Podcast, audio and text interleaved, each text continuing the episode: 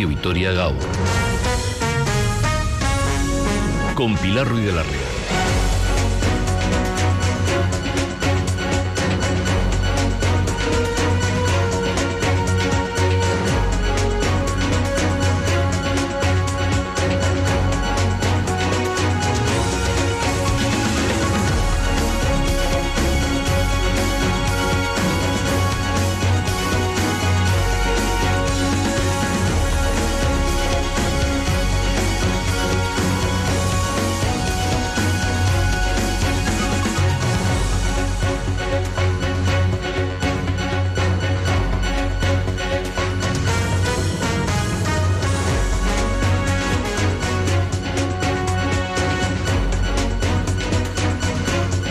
Egunon Gasteiz, Egunon Araba, 21 de junio, Día Mundial de, la Lucha contra la Esclerosis Lateral Amiotrófica, más conocida como la ELA. Hablamos de una enfermedad degenerativa del sistema nervioso que afecta en el Estado a más de 3.000 pacientes.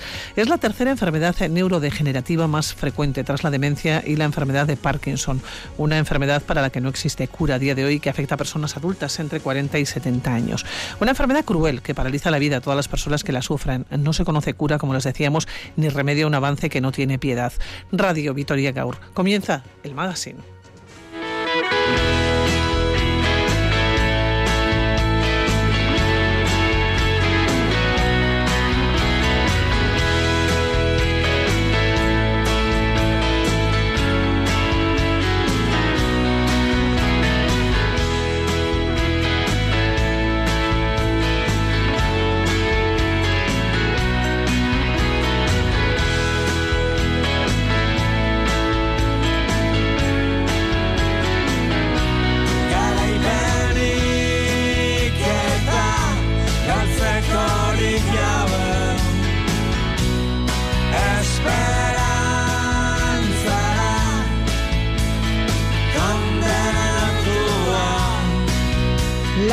Esclerosis lateral amiotrófica, la ELA, es una de las enfermedades degenerativas más duras y para la que aún no existe cura. Cada año se diagnostican en la OSI Araba entre 6 y 10 nuevos casos. Y en estos momentos son aproximadamente 20 las familias que intentan frenar en lo posible el avance de este mal. Tiene la enfermedad de la neurona motora. La esperanza de vida es de dos años. No te imaginas lo que te espera. Va a ser una derrota muy dura. Estaba todo perfectamente y poco a poco pues van fallando cosas que no te vas dando cuenta de un principio. Te tiembla el pulso de vez en cuando, vas a coger un lapicero o un bolígrafo para escribir algo y no tienes fuerza para sujetarlo. En casa es un jarro de, de agua, pero helada, helada, o sea, es indescriptible ¿no? el poderlo expresar porque se te modifica todo, toda tu vida, toda tu expectativa que tenías. Somos un mueble, donde te dejan allí te quedas, si no es con el apoyo de la familia y de toda la gente de la calle, no valdríamos para nada, para nada en absoluto. Es muy, muy difícil afrontar la, la enfermedad, porque cosas que hoy puedes hacer, hoy las haces y a la vuelta de dos días ya no puedes con ello. El cáncer es una enfermedad cruel, pero si te cogen a tiempo, se puede estirpar. Esto te vas dando cuenta que en el día a día va avanzando y no hay estudios de ninguna clase que se hayan realizado que sirvan para nada todavía, hoy por hoy. La película La teoría del todo visibiliza la cruda enfermedad de Stephen Hopkins y la de tantos y tantos afectados, entre ellos Juan Carlos Onzúe. Padezco esclerosis lateral amiotrófica, más conocida como, como ELA. En mi caso, eh, está afectando a mis extremidades, brazos, manos y, piernas de forma asimétrica. A día de hoy es una, es una enfermedad que, no tiene tratamiento y no tiene cura, eh, excepto unas pastillas que estoy tomando desde el primer diagnóstico y que a la mayoría de los pacientes nos ayuda a ralentizar eh, eh, la, la, progresión de la propia enfermedad.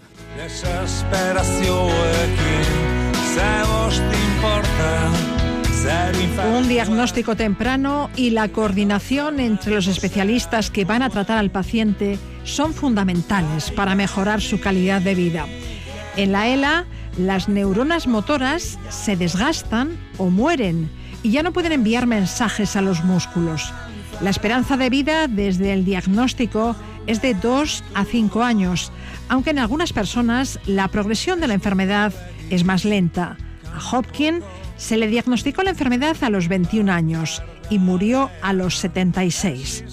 Hay muchísimo que no sabemos sobre la ELA, lo que significa que la investigación es una prioridad. 21 de junio, Día de la Sensibilización de la Esclerosis Lateral Amiotrófica. Ha sido una gran dicha ver cómo este hombre superaba cualquier expectativa, tanto científica como personal. No deberían existir fronteras para el esfuerzo humano. Por muy dura que nos parezca la vida, mientras haya vida hay esperanza.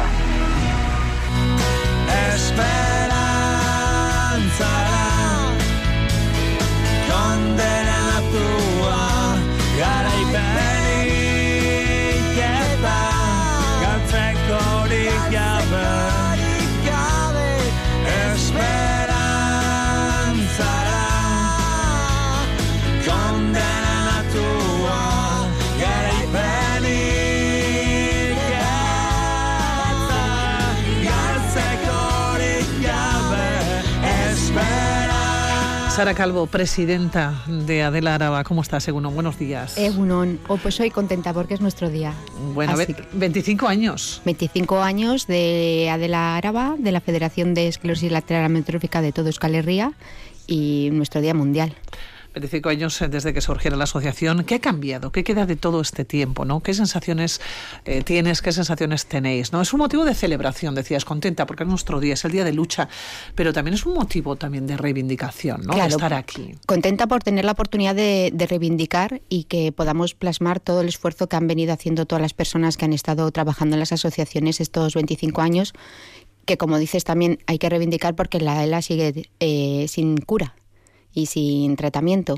Entonces eh, es necesario que salgamos a la calle hoy más que nunca. Sara, ¿qué ha cambiado en este tiempo? Si es que ha cambiado algo, porque siempre estamos eh, buscando, ¿no? Como una solución, como un remedio, ¿no? Como una terapia.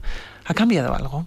Pues en cuanto a terapias, desgraciadamente no, porque las investigaciones son insuficientes y entonces no han conseguido dar con un fármaco, un tratamiento que ralentice, que cronifique la enfermedad al menos, que palíe un poco eh, la neurodegeneración de los músculos. Pero ha cambiado en el sentido positivo que ahora somos algo más visibles, que la gente sabe al menos un poco qué, en, qué consiste la enfermedad, que la ELA existe, y eso es eh, importante porque era una enfermedad que se vivía mucho en los domicilios y que la gente se aislaba. Entonces ahora por lo menos les ponen cara, saben lo que es. En Álava, 300 personas diagnosticadas de esclerosis. Eh, ¿Qué porcentaje? ¿no? En Álava, no, perdón, en, País Vasco. En País Vasco. ¿Qué porcentaje tienen ELA? En, hay en, Álava hay alrededor de 40 personas diagnosticadas de, de ELA. 300 en todo País Vasco y son 200 nuevos diagnósticos al año. Pero es que también fallecen 200 personas nuevas cada año es un índice, un índice de, prevalencia muy, muy escaso, que es lo que hace que no sea rentable para las investigaciones, para las farmacéuticas. Es como pegarse contra la pared. Constantemente, porque, claro, es son tan pocas personas que no salen rentables, pero si tuviéramos el número acumulado, en realidad son muchísimas personas las que ya han fallecido por ELA y las que desgraciadamente seguirán falleciendo porque no se invierte en investigación. Hablábamos eh, de que hace 25 años ¿no? de la asociación Adela. ¿Por qué surge? Surge para diferenciarse de alguna manera de otras asociaciones, ¿no? que, cuyo objetivo, en principio, cuya visión es la esclerosis eh, múltiple, porque a veces la sociedad no conoce ¿no? las diferencias. Claro, surge sobre todo también para poder apoyar a nuestras familias surge entre un grupo de familias que están pasando la enfermedad y deciden constituirse en asociación para apoyarse entre ellas para poder darse ese intercambio de experiencias y, apoyo emocional y, reivindicar esas partes específicas de la ELA que no se conocen. Las causas de la ELA son desconocidas. Sí, son desconocidas, siguen siendo desconocidas. ¿Tienen origen hereditario? ¿Se sabe si tienen algún tipo de origen o no? Hay un 10% de ELA que es familiar y se tienen identificados muchos genes, pero aún así ni, en esta vía eh, genética se ha conseguido una cura El 90% es esporádico, es una lotería que le puede tocar a cualquiera. De hecho, no distingue... Sí, pero qué lotería, ¿eh? Una lotería muy cruel. Exactamente. No distingue entre hombres, mujeres, eh, no distingue entre jóvenes o más mayores, no distingue entre posición social. En la mayoría de nuestras personas son personas muy sanas que tienen una vida muy ordenada y de repente un día empiezan a notar que le fallan los músculos, que se tropiezan o que tienen una dificultad en el habla y parece que pues hablo un poco gangoso, no sé qué me pasa, me, y, bueno, la verdad es que también como no hay una prueba diagnóstica que, que diagnostique la ELA, pues vas pasando por muchos especialistas hasta que realmente te derivan a un neurólogo, con lo cual hace que todo ese tiempo que estás vagando entre especialistas tardes en, poder tener un tratamiento que hay paliativo para los síntomas, no para curar en sí la ELA. Es complicado entonces el diagnóstico. es muy complicado porque es por descarte de otras enfermedades. No hay una prueba que diagnostique es que es todo el, pez que se muerde la cola, ¿no? Si no hay, eh, no se conoce la causa, no consiguen diagnosticarlo, no consiguen un tratamiento, no consiguen cronificarlo. Por eso se necesita tantísima investigación. Sara, ¿cómo se vive y cómo se convive con la ELA? Pues se vive, mm, por un lado, aprendiendo lecciones de vida constantes, porque nuestras personas enfermas de ELA y sus familias tienen un afán de, superación, de enfrentarse a la, enfermedad con una actitud muy positiva, de ir adaptándose a las pequeñas eh, pérdidas cada día, porque son constantes. Y se vive pues con, con rabia porque no sabes mm, por qué, por qué te tiene que tocar a ti y se vive pues con la, esperanza de que realmente las instituciones y aquellos que deben destinar los fondos pongan el foco en esta enfermedad de una vez y se den cuenta que, que esta crueldad no se puede permitir. Así se vive. Y se convive pues se convive con mucho sacrificio y mucho esfuerzo, porque además es una enfermedad tremendamente costosa que la mayoría de las personas no se la pueden permitir porque se necesitan al menos entre 35.000 y 50.000 euros al año por persona enferma de ELA. Normalmente los cuidadores familiares son los cuidadores principales que además tienen que dejar de trabajar, con lo cual es un ingreso menos en el domicilio, en, la unidad familiar, y se añaden todos los costes de la enfermedad, solo ese importe solamente para poder mantener unos cuidados expertos continuados las 24 horas que necesitan estas personas los 7 días a la semana, los 365 días al año sin, sin vacaciones. Además hay que adaptar la vivienda, hay que adaptar el vehículo, hay que comprar productos de apoyo o ayudas técnicas, hay que realizar terapias para mantener tu calidad de vida el mayor tiempo posible de la mejor forma posible con lo cual es, es muy complicado. Y todo ello se mete en una coctelera y cómo se sobrevive, porque he dicho, vive, convive, pero ¿cómo se sobrevive? Pues se sobrevive focalizando en el aquí y el ahora, en el hoy, porque sabes que hoy vas a estar mejor que mañana. Entonces eh, se sobrevive focalizando en lo que aún sí puedes hacer, en adaptarte en lo que aún sí puedes hacer y sobre todo buscando apoyo pues en entidades como nosotros que estamos eh, compuestas de familias que hemos pasado o estamos pasando la enfermedad y, podemos compartir esas experiencias de cómo lo hemos llevado, podemos aconsejar a las personas, mira, nosotros hicimos de esta manera, de esta otra. Tenemos una red también muy fluida con todo el ámbito sanitario, tenemos un equipo multidisciplinar muy necesario que, hace que, se coordinen en el mismo día todas las consultas y es una red en la que estamos todos implicados. Cuando hablas, eh, Sara, de que lo hemos pasado, evidentemente que nadie se equivoque, sois familiares. Sí, sí, sí, sí, exactamente. En mi caso particular perdí a mi marido hace cinco años y por ¿Qué años tenía? Mi marido 38. El diagnóstico fue con 33 y bueno, pues es eh, la esperanza de vida de 3 a 5 años es la media de la esperanza de vida de nuestras personas. Eh, tremendo. Oye, a veces pienso, Sara, cuando te escucho hablar, no es la primera vez eh, que coincidimos aquí en los micrófonos de Radio Vitor y siempre me impresiona mucho el, documento, el testimonio ¿no? que nos cuentas. ¿Os sentís solos? Nos sentimos abandonados por las instituciones en muchas ocasiones porque eso no, ponen el foco en la crueldad de esta enfermedad. Parece que hay fondos para algunas cosas, pero realmente para garantizar la calidad de vida de, nuestras personas, no. Y para garantizar sus cuidados expertos continuados, tampoco. Para fomentar nuestra investigación, tampoco. Entonces, al final, por ese lado sí que nos sentimos abandonados. No así con el resto de asociaciones y familias que realmente somos una piña y un equipo y que nos tenemos que apoyar unos a otros porque al final eh, somos los que realmente sabemos como es nuestro día a día. Sara, te iba a preguntar por factores de riesgo, pero ya me comentabas hace unos eh, instantes. Es una que, lotería. que afecta, es una lotería, una lotería muy cruel que afecta a personas deportistas, a personas sanas, o sea, que nos puede afectar absolutamente a todos. Exactamente. Hay niños también que tienen ELA eh, y hay gente muy joven. O sea, que es que es, realmente no, no se ha identificado algo que diga, mira, si, si fumas te va a entrar un cáncer de pulmón, tienes muchas posibilidades, si haces esto tienes muchas probabilidades de, de que tengas una ELA. No lo hay. Ojalá porque se podría prevenir, pero no lo hay. Ujú. Lidia, en Cabo, trabajadora social, ¿cómo estás? Seguro, Hola, buenos días. buenos días. Bueno, siempre me llama también la atención, ¿no? El trabajo de una trabajadora social, precisamente en una asociación de estas características, ¿no? Habitualmente y todos los días entiendo que se abre la puerta y van llegando familiares, ¿no? Y van llegando personas y probablemente todos sigan un mismo hilo conductor, ¿no? Al final todos, todas sufrimos, eh, todas pasamos, ¿no? Pero sobre todo las personas que se acercan, aquí se acerca hasta Adela, claro. Sí, son, son testimonios muy, muy duros. Sí. Que hay que llevárselos a casa, ¿eh? Sí, hay que hay veces que, que hay que saber un poco eh, cerrar la puerta porque si no te los llevas a casa, sí, sí. Al final es que es, es inevitable, es, es humano, ¿no? Y son testimonios muy, muy crudos. ¿Cómo llegaste hasta esta asociación, hasta Adela? Bueno, pues eh, había trabajado en otra asociación de otra enfermedad y, y bueno, éramos todos un poco, estamos en la, en la Federación Vicente Abreu y ahí un poco nos conocemos todas, ¿no? Entonces cuando alguien tiene necesidad, pues entre ahí nos movemos. Y bueno, pues así, un poco eh, boca a boca, ¿eh? O sea, tampoco no he tenido, por suerte no he tenido un testimonio personal. ¿Cómo ha sido tu experiencia? ¿Cómo está siendo? Pues muy enriquecedora. La verdad es que a nivel tanto laboral como personal. O sea, tengo lecciones de vida todos los días. Es una pasada.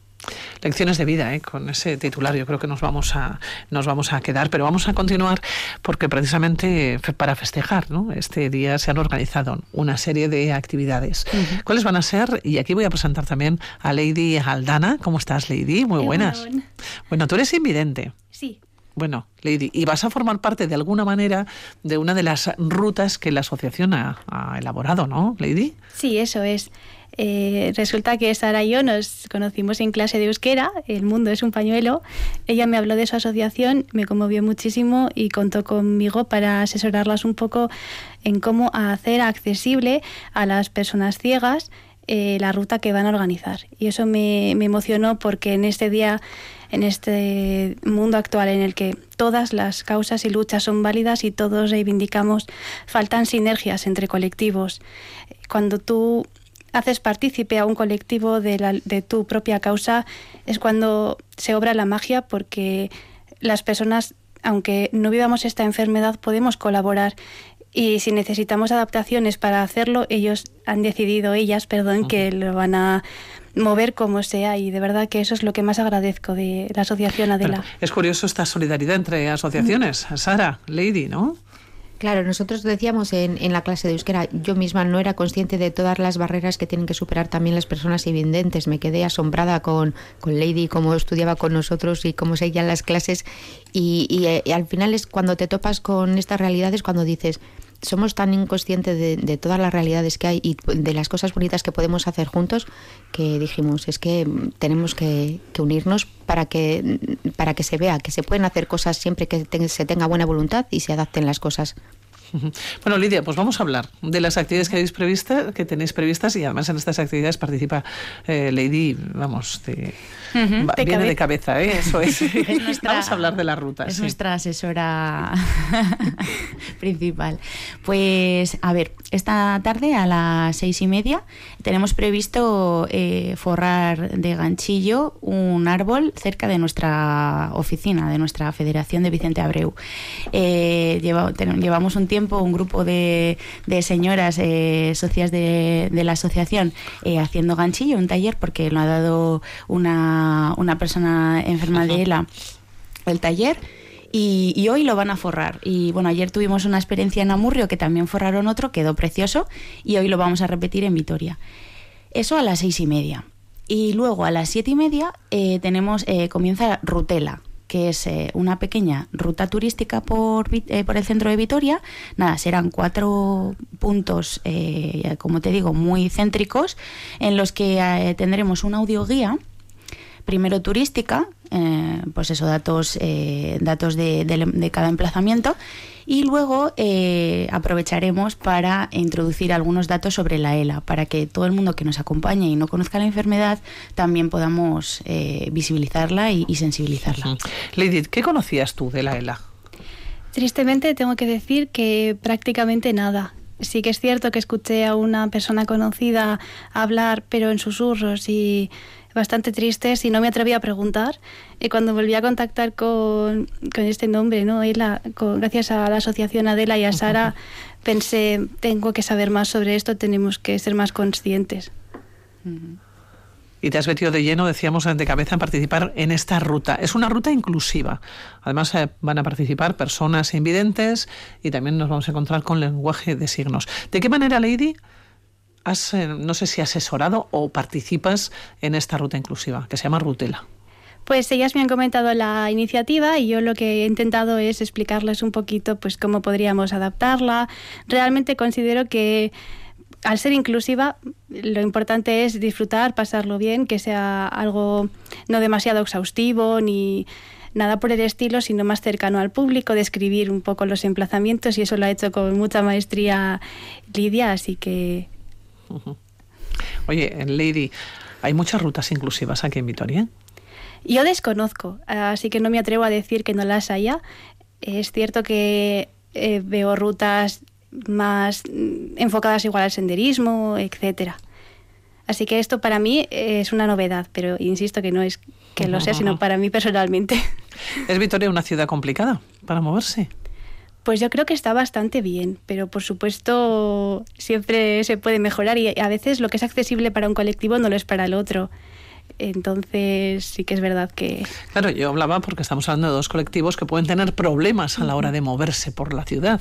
No, problemas físicos, y está claro, es el caso de Lady, invidentes, pero también Sara Lidia, personas con, con ELA. Claro, nuestras personas tienen movilidad reducida y, y repasamos, hicimos esta ruta para nuestro 25 aniversario de Álava fue en marzo y la hicimos como primera eh, edición comprobando que todos los recorridos fueran de estos cuatro recursos totalmente accesibles para nuestras personas eh, en silla de ruedas.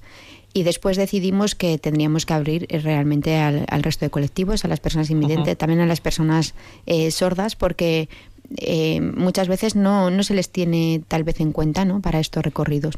Igual son los grandes olvidados, precisamente, ¿no? Por eso, y al final eh, es que es muy fácil poderlo adaptar con un poquito de voluntad y nosotros queremos que hacerlo conjuntamente. Para nosotros es muy importante, es muy importante que Lady nos dijera que sí, porque realmente no sabíamos cómo hacerlo. No, te puedes poner en la, en la zapatillas de una persona invidente y son muchas cosas que no te das cuenta realmente porque no, no, las vives. Hasta que alguien te dice, oye, es que lo que para ti es tan sencillo y tan pasa desapercibido, ¿no? Sí. Para mí es complicado. Claro, Lady, por eso te decía, si Vitoria es una ciudad complicada para moverse, ¿tú cómo te mueves? Yo me muevo en transporte público, en autobús, y ya habéis oído mis reivindicaciones con el BEI, que tristemente no ha mejorado la megafonía en absoluto, solo muy poco. Y me muevo también andando con una profesional que me acompaña, me enseña el recorrido y bueno, la gente tiene mucha voluntad y ayuda muchísimo, porque ya sabes, obstáculos, motos, de todo, aparcados, mal aparcados, las multas no, no surten efecto. Al final dependes mucho de la buena voluntad de las demás personas todavía hoy en día y la agradezco, porque de verdad que si no, no me movería sola, así lo digo. ¿Obstáculos? ¿Muchos obstáculos en la calle? Sí, em, pues ya te digo, motos, furgonetas mal aparcadas, los coches eléctricos, bicicletas, patinetes andar para alguien que ve es automático, pero para mí es literalmente un deporte, porque tengo que entrenar para ello y repetir muchísimas veces. Y un deporte de riesgo. Sí, sí. He leído, fíjate, invidente, pero mm, lo mismo podríamos decir Lidia, Sara, podríamos decir para personas con ELA, ¿no? Sí, al igual que nosotros nos gusta que, piensen en, nuestro colectivo, pues nosotros también hemos querido pensar en otros, ¿no? Y además últimamente eh, estamos asociándonos y colaborando con otras asociaciones, otras entidades que al final cada una tiene sus objetivos, pero nos hemos dado cuenta que juntas somos más fuertes y que, y que bueno, ya que hay veces que otras personas no piensan en nosotros, pues vamos entre nosotras a juntarnos, a ser más fuertes y a y a crear experiencias bonitas. La verdad es que el tema de las barreras arquitectónicas aún queda mucho por hacer porque no es lo mismo llevar una silla, por ejemplo, manual que una eléctrica, que no puede subir un bordillo de 5 centímetros, por ejemplo. Entonces, el tener que estar a, pie de calle ya no en las cosas es importante, pero también la accesibilidad a, un baño en cualquier lugar público, en cualquier bar, en cualquier establecimiento son muchos pequeños hándicaps que tienen que superar nuestras personas. Una ruta inclusiva se pone en marcha hoy. ¿Se va a repetir, Lidia, Sara? Pues nos encantaría. De hecho, hoy, pues eso, intentamos, vamos a querer que, nos den su feedback para poder mejorarla y ojalá se pueda hacer más veces, sí, sí.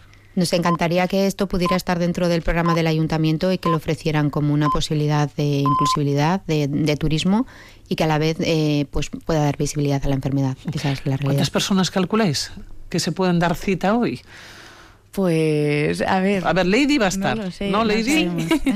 tú, tú, estás como un clavo. No sé si vas a ir con más acompañantes, con más personas que van a ir contigo. Pues sí, he hablado con más personas conocidas de otras asociaciones, como Icharopena, por ejemplo, con la que también ha hablado Lidia y Sara, eh, Asociación de Baja Visión también y confío en que sea bonito. En que se animen, ¿no? Sí. Sí, hay gente que confirma y otra gente que se presenta sin confirmar, así que ojalá, vamos, sorpresa. venga todo, el que quiera. Bueno, sorpresa, efectivamente, a ver qué nos encontramos en esta ruta inclusive. A la, que quien nos acompañe vaya también vestido de verde, que es nuestro color, y que hoy se van a iluminar edificios de color verde en en reivindicación por nuestra enfermedad, o sea que queremos una gran color de la esperanza, ¿es Sara? Sí, es que no perdemos la esperanza. La cura, la persona que ha de descubrir la cura de la ELA ha nacido, es que solamente hay que dotarla de las herramientas para que la pueda poner en realidad. El día a día de la asociación. Recordamos que a las siete y media en, en la Plaza de la Virgen Blanca. ¿vale? Ahí nos veremos. Y está abierto a todas aquellas personas, efectivamente, que quieran participar, que se quieran poner en la piel de otras personas, como en este caso, ¿no? En la piel de, Lady, para que vean efectivamente lo que es una ruta inclusiva, lo que es una ruta, ¿no? En la que uno se puede, se puede mover sin ningún tipo de dificultad. Y recuerden los obstáculos, Lady, esas motos, esas furgonetas de reparto, o bueno, objetos que pueden estar en lugares que, que no deben, porque como bien dices, es un deporte para ti, en salir ¿eh? Es otra manera de ser solidario. Cinco minutos. En esos cinco minutos pueden pasar cinco personas a las que no deja pasar por sus cinco minutos. Todos merecemos vivir en este mundo y tener nuestro espacio. Qué curioso, cuando dices efectivamente que aparcamos mal, decimos, no, si son solo cinco minutos, pero no somos conscientes de que en esos cinco minutos eh, pueden pasar cinco o diez personas a las cuales no, no, no, no has dejado porque no, no, no tiene otra posibilidad, ¿no? Sí, eh, otra cosa que quería comentar, que esta noche si, si paseando por Vitoria alguien se encuentra algún monumento eh, iluminado de verde, que sepa que, es eh, en, favor a, nuestra campaña Luz por la ELA y entonces habrá algunos monumentos y edificios iluminados de verde. Que nos hagan una foto y nos la manden a nuestra a nuestro email, que nos encantará publicarlo en nuestras redes, araba.com y será para nosotros un placer que, compartan que, se han acordado de nosotros en, este día. Y también tenemos una noticia súper importante porque el 25 de septiembre, en este caso, hacemos una carrera, córrela, eh, una carrera de 10 kilómetros y una marcha de 1,8 kilómetros para las personas con ELA también. Y bueno, contamos con la suerte de otros colectivos que nos ayudan y nos acompañan. Y hoy, por nuestro Día Mundial, se abren las inscripciones que podrán encontrar en, en nuestra web también, www.adelauscalerría.com.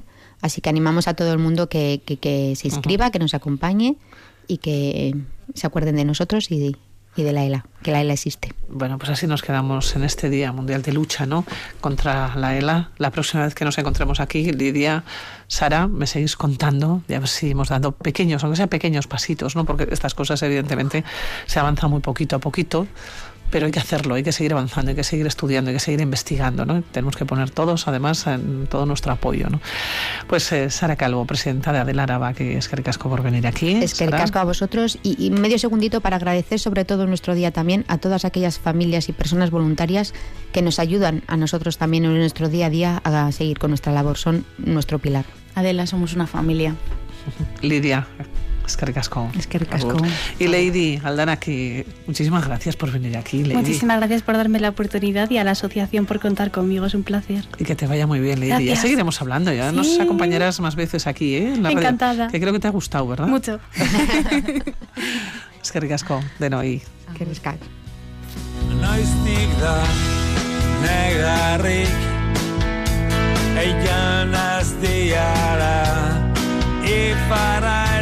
Erakusten dut Behatzaz Arako ergailkaria Izpiluan museoa Eto bestelako. Desesperazioekin Ze bost importa Zer infernuak Dena da zer nahi gozea detuain Garaipenik eta Galtzeko jabe.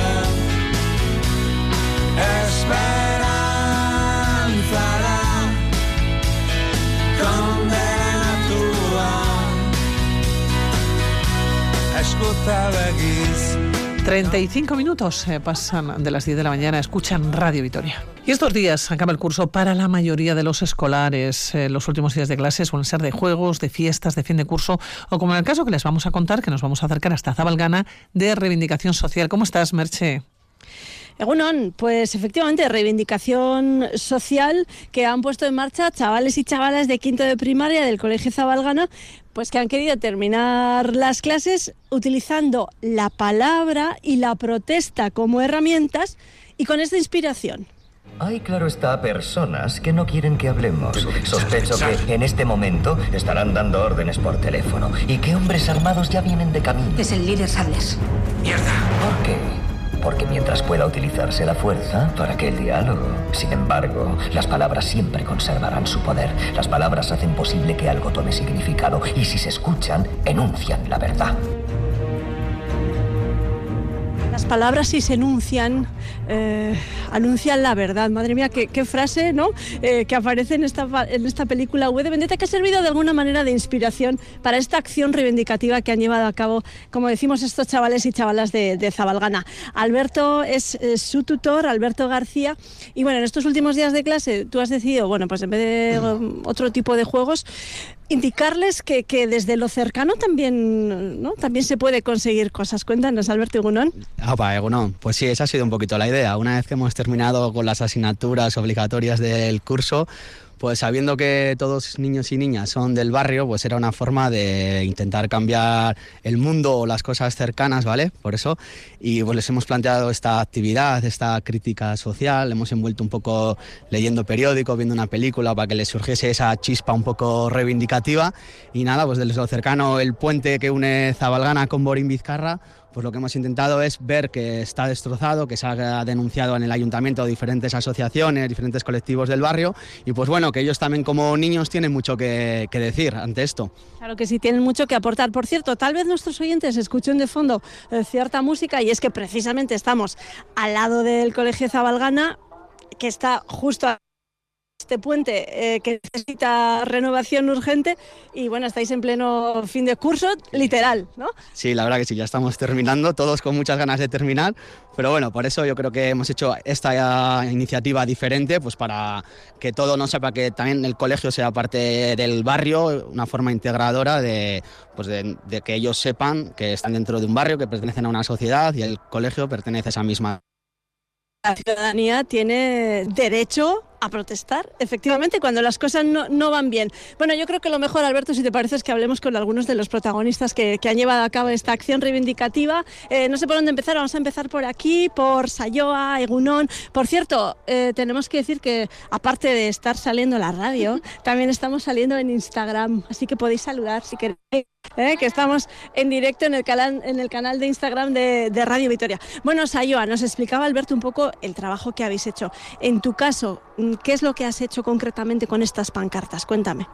Pues hemos hecho los carteles, nos lo hemos pasado muy bien y yo creo que es necesario porque hay muchos niños que pasan aquí diariamente y necesitan un sitio seguro por donde ir. Claro. Y mm, habéis, os habéis, eh, Ibai, os habéis eh, vosotros pensado en los eslóganes de los carteles que habéis utilizado, ¿no? Las frases que habéis puesto en los carteles, ¿no? Sí, bueno, sí. ¿Y qué, qué habéis puesto, por ejemplo? ¿Me puedes leer alguno de estos que hay por aquí? A ver qué, qué pone. Eh, lo tenemos en euskera, en castellano, en inglés, en árabe, ¿no? En, en todos los idiomas que más o menos hay por el barrio, ¿no? Eh, por ejemplo, este que pone aquí. Subía Saindu Mercedes. Gana Escola o Salvad del Puente o eh, subía Konpondu Orain, ¿no? Todo, todo eso. Eh, Eukeni, zure, zure kasuan zein izan da zure lana? Ba, kartelak idaztea, margotzea eta pegatzea eta gero protesta egitea. Eta zuk uste duzu Eukeni protesta hori zerbaitarako balio, baliok duen? Bai. Bai. Bai. Bai, ziur zaude? Bai. Bueno, estamos seguros de que estas protestas van a servir, ¿no? Eh, ¿Habéis pensado en protestar de otra manera que no sea con la palabra, con los carteles? Eh, De momento, con los carteles reivindicativos, ¿no? No, la verdad que no hemos pensado en ninguna otra. Bueno, eh, hay carteles repartidos por todo el puente. Eh, ¿Estos son los que habéis hecho vosotros? Porque claro, aquí están implicadas tres clases, ¿no, Alberto? Tres clases de quinto de primaria. Eh, ah, y ahí abajo también, ¿sí? Sí, hay otro trabajo eh, al final del puente. Sí. Ah, Eunate, tú, por ejemplo, ¿habías hecho algún tipo de, de- de protesta así en otro momento? Sí. eh, ¿Sí? ¿En qué? Cuéntame. En el 8 de marzo. Ah, muy bien. El 8 de marzo también es un momento para, para reivindicar, ¿no? En ese caso, ¿no? Sí. ¿Crees que son efectivas estas reivindicaciones que hace, bueno, pues la gente en los barrios, la ciudadanía en general? Sí, la mayoría de veces pues suelen funcionar. ¿Tú crees que ahora igual, oye, imaginaos, eh, Noa, imaginaos que nos está escuchando el alcalde o alguien que trabaja con el alcalde? ¿Qué? Pues no sé cómo reaccionaría eso. ¿Qué le podemos decir? Acercaros todos. A ver, ¿a alguien se le ocurre algún mensaje para, para el alcalde y los que trabajan con el, alcalde, que no está solo en el ayuntamiento, ¿eh? A ver, a ver. Que arregle ya el puente, que está muy roto. Porque si no, a- algún día se va a caer y va a haber alguna gente y se puede caer. Esperemos que no, ¿no? ¿Qué, qué problema más grave tiene el puente? ¿Qué le pasa? Pues que abajo hay un tren que pasa y es peligroso. Eso, que esté en Tiene este muchos estado. huecos, está oxidado. eh, por aquí tiene, está, des- está desgastado, suelo.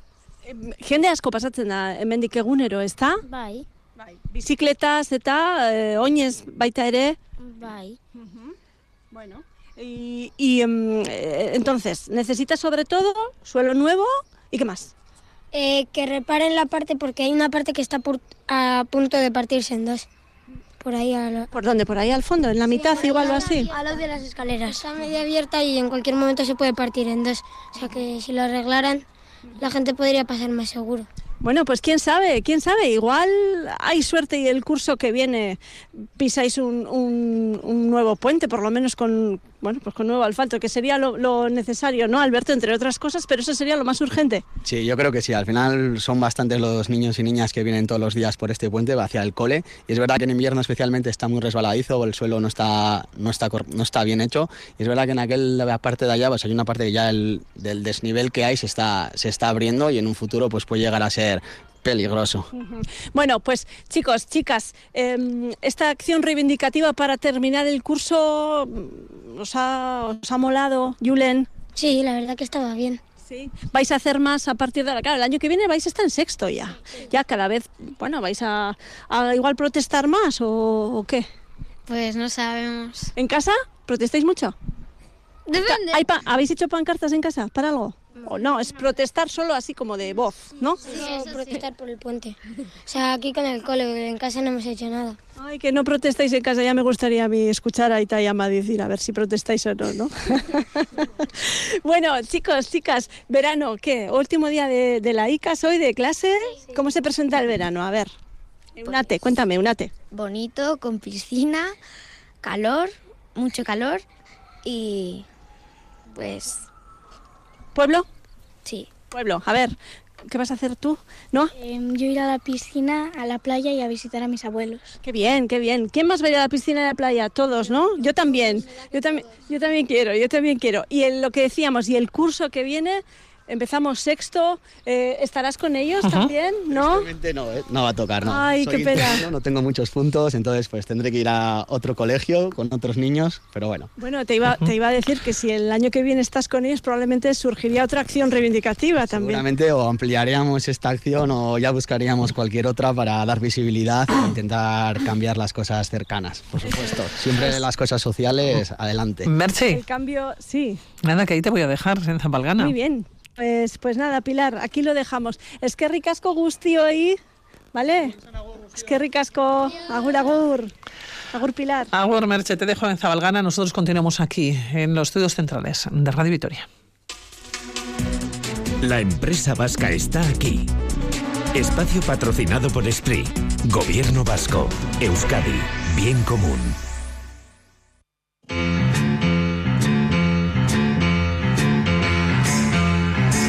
13 minutos eh, para las 11 de la mañana, 19 grados en el sur de Gasteiz. Y escuchan a la sintonía, nos acercamos a la empresa Alavesa. Lo hacemos como todos los martes con Andrés Goñé, que ya está pensando en vacaciones. Andrés, eh, Bueno, buenos días. bueno, sí, a pensar- ver, te queda poco, Andrés. No, lo de pensar está muy bien. ¿eh? Lo de pensar está muy bien. Ya veremos luego el siguiente paso. ¿eh? Pero todavía nos quedan unas semanas de, de tajo. Del bueno, pero del tajo.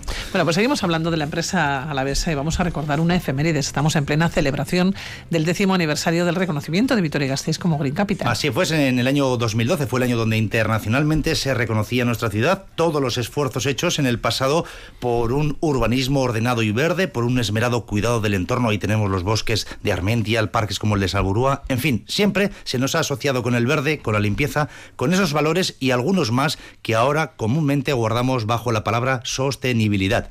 Esto es fruto de una cultura y un interés que el emprendedor álaves que hoy nos acompaña, yo creo, Pilar, personifica muy bien. Carlos Gómez de, de Segura, socio fundador de Biohouse. ¿Cómo estás? Muy buenos días, Egunon. Buenos días, Pilar. Bueno, vamos a retroceder en el tiempo. Nos vamos a situar en 1997, pues eh, a finales del siglo pasado. Bueno, da la impresión, cuando hablamos del siglo pasado, que, que ha pasado muchísimo tiempo. Pues no, el tiempo se ha pasado volando, ¿eh? Pero hace nada más y nada menos que 25 años, eh, tú fuiste pionero en la introducción en todo el estado de los primeros materiales ecológicos para la construcción. ¿Por qué? ¿Fuiste un visionario en aquel momento? ¿Cómo emprendes en este campo? ¿Te lanzas a esta aventura?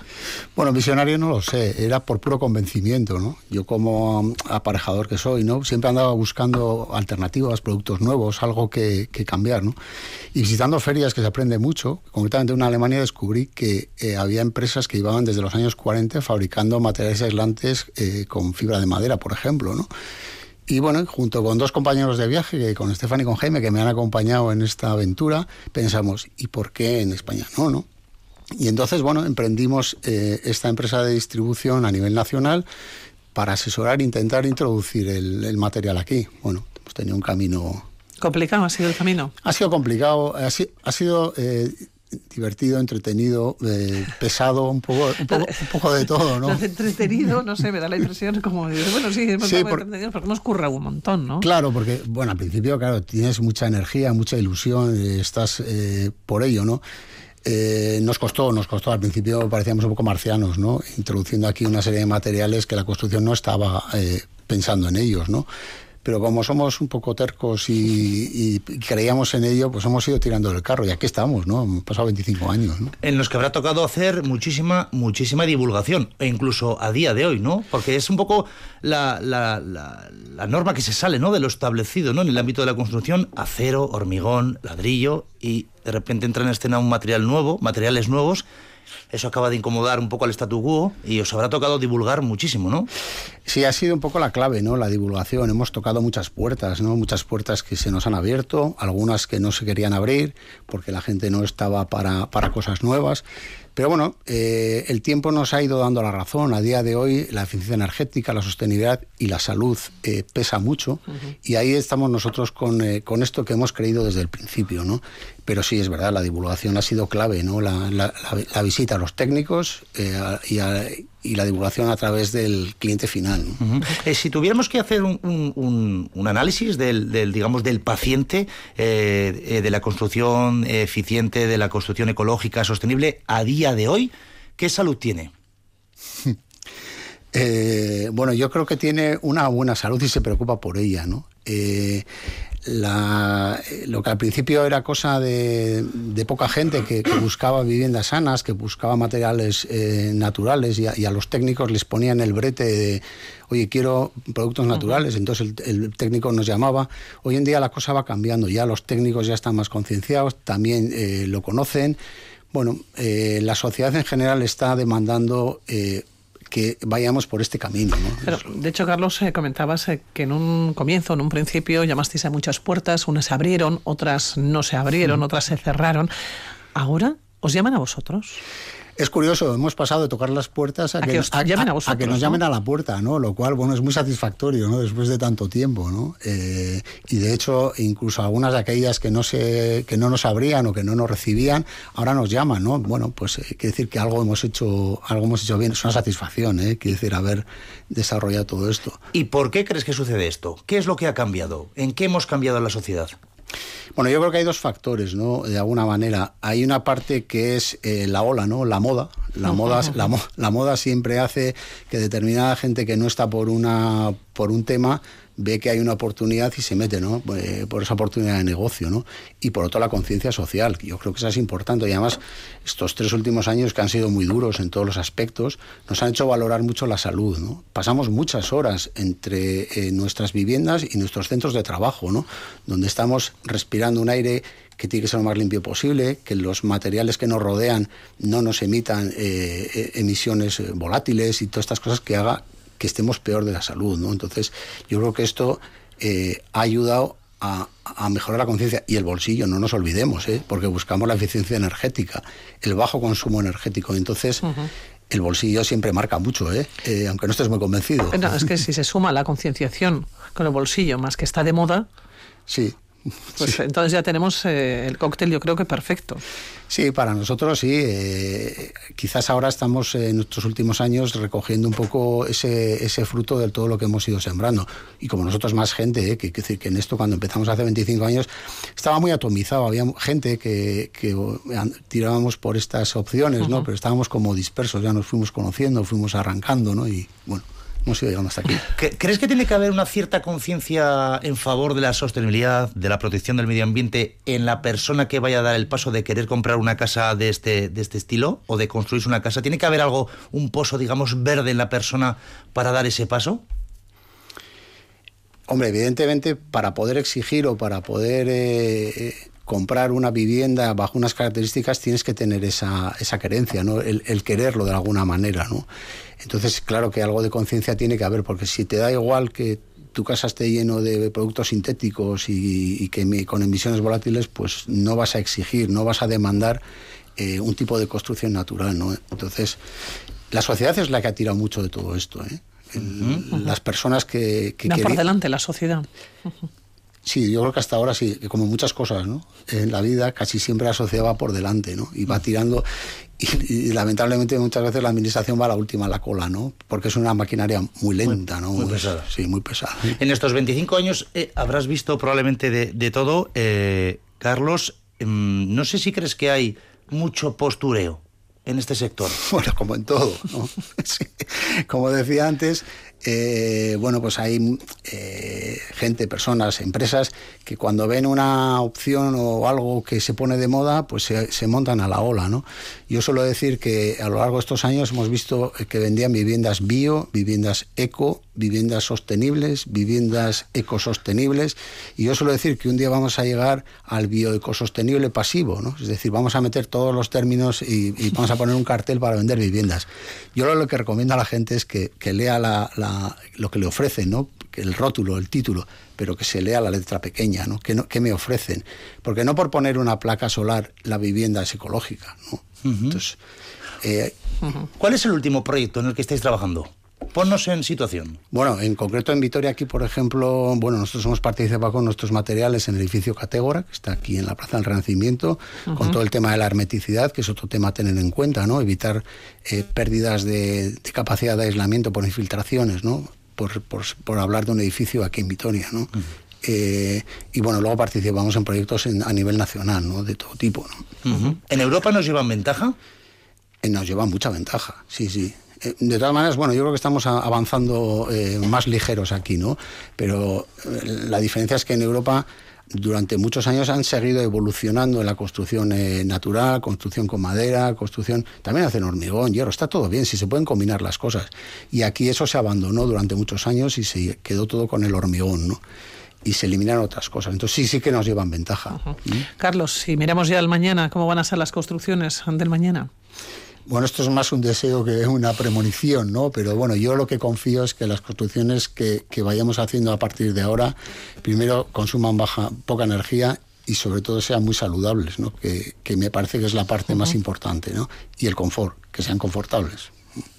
Pues lo tenemos todo. Si todo esto lo metemos en una coctelera, desde luego nos encontramos eh, con eh, las eh, casas, con las co- construcciones a las que tenemos que. Y además yo creo que tiene todo, todo el sentido del mundo porque, como decía antes Carlos, eh, si cada vez además pasamos más tiempo en- dentro de casa y, y queremos gozar de unas, de unas condiciones más o menos saludables, y lo hemos vivido hace recientemente en plena pandemia, esto ha disparado probablemente, ¿no? La pandemia hay- haya disparado un poco esa concienciación en favor de quiero tener otro tipo de, de vivienda, ¿no? Sí, sí, totalmente. Ha habido un- hay un cambio en, en el- en la demanda, en la demanda de, de producto natural, sí.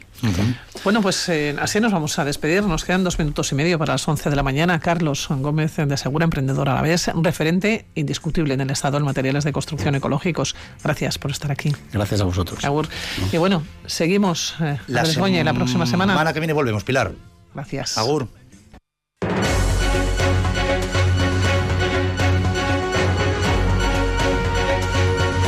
Radio Vitoria Gaur.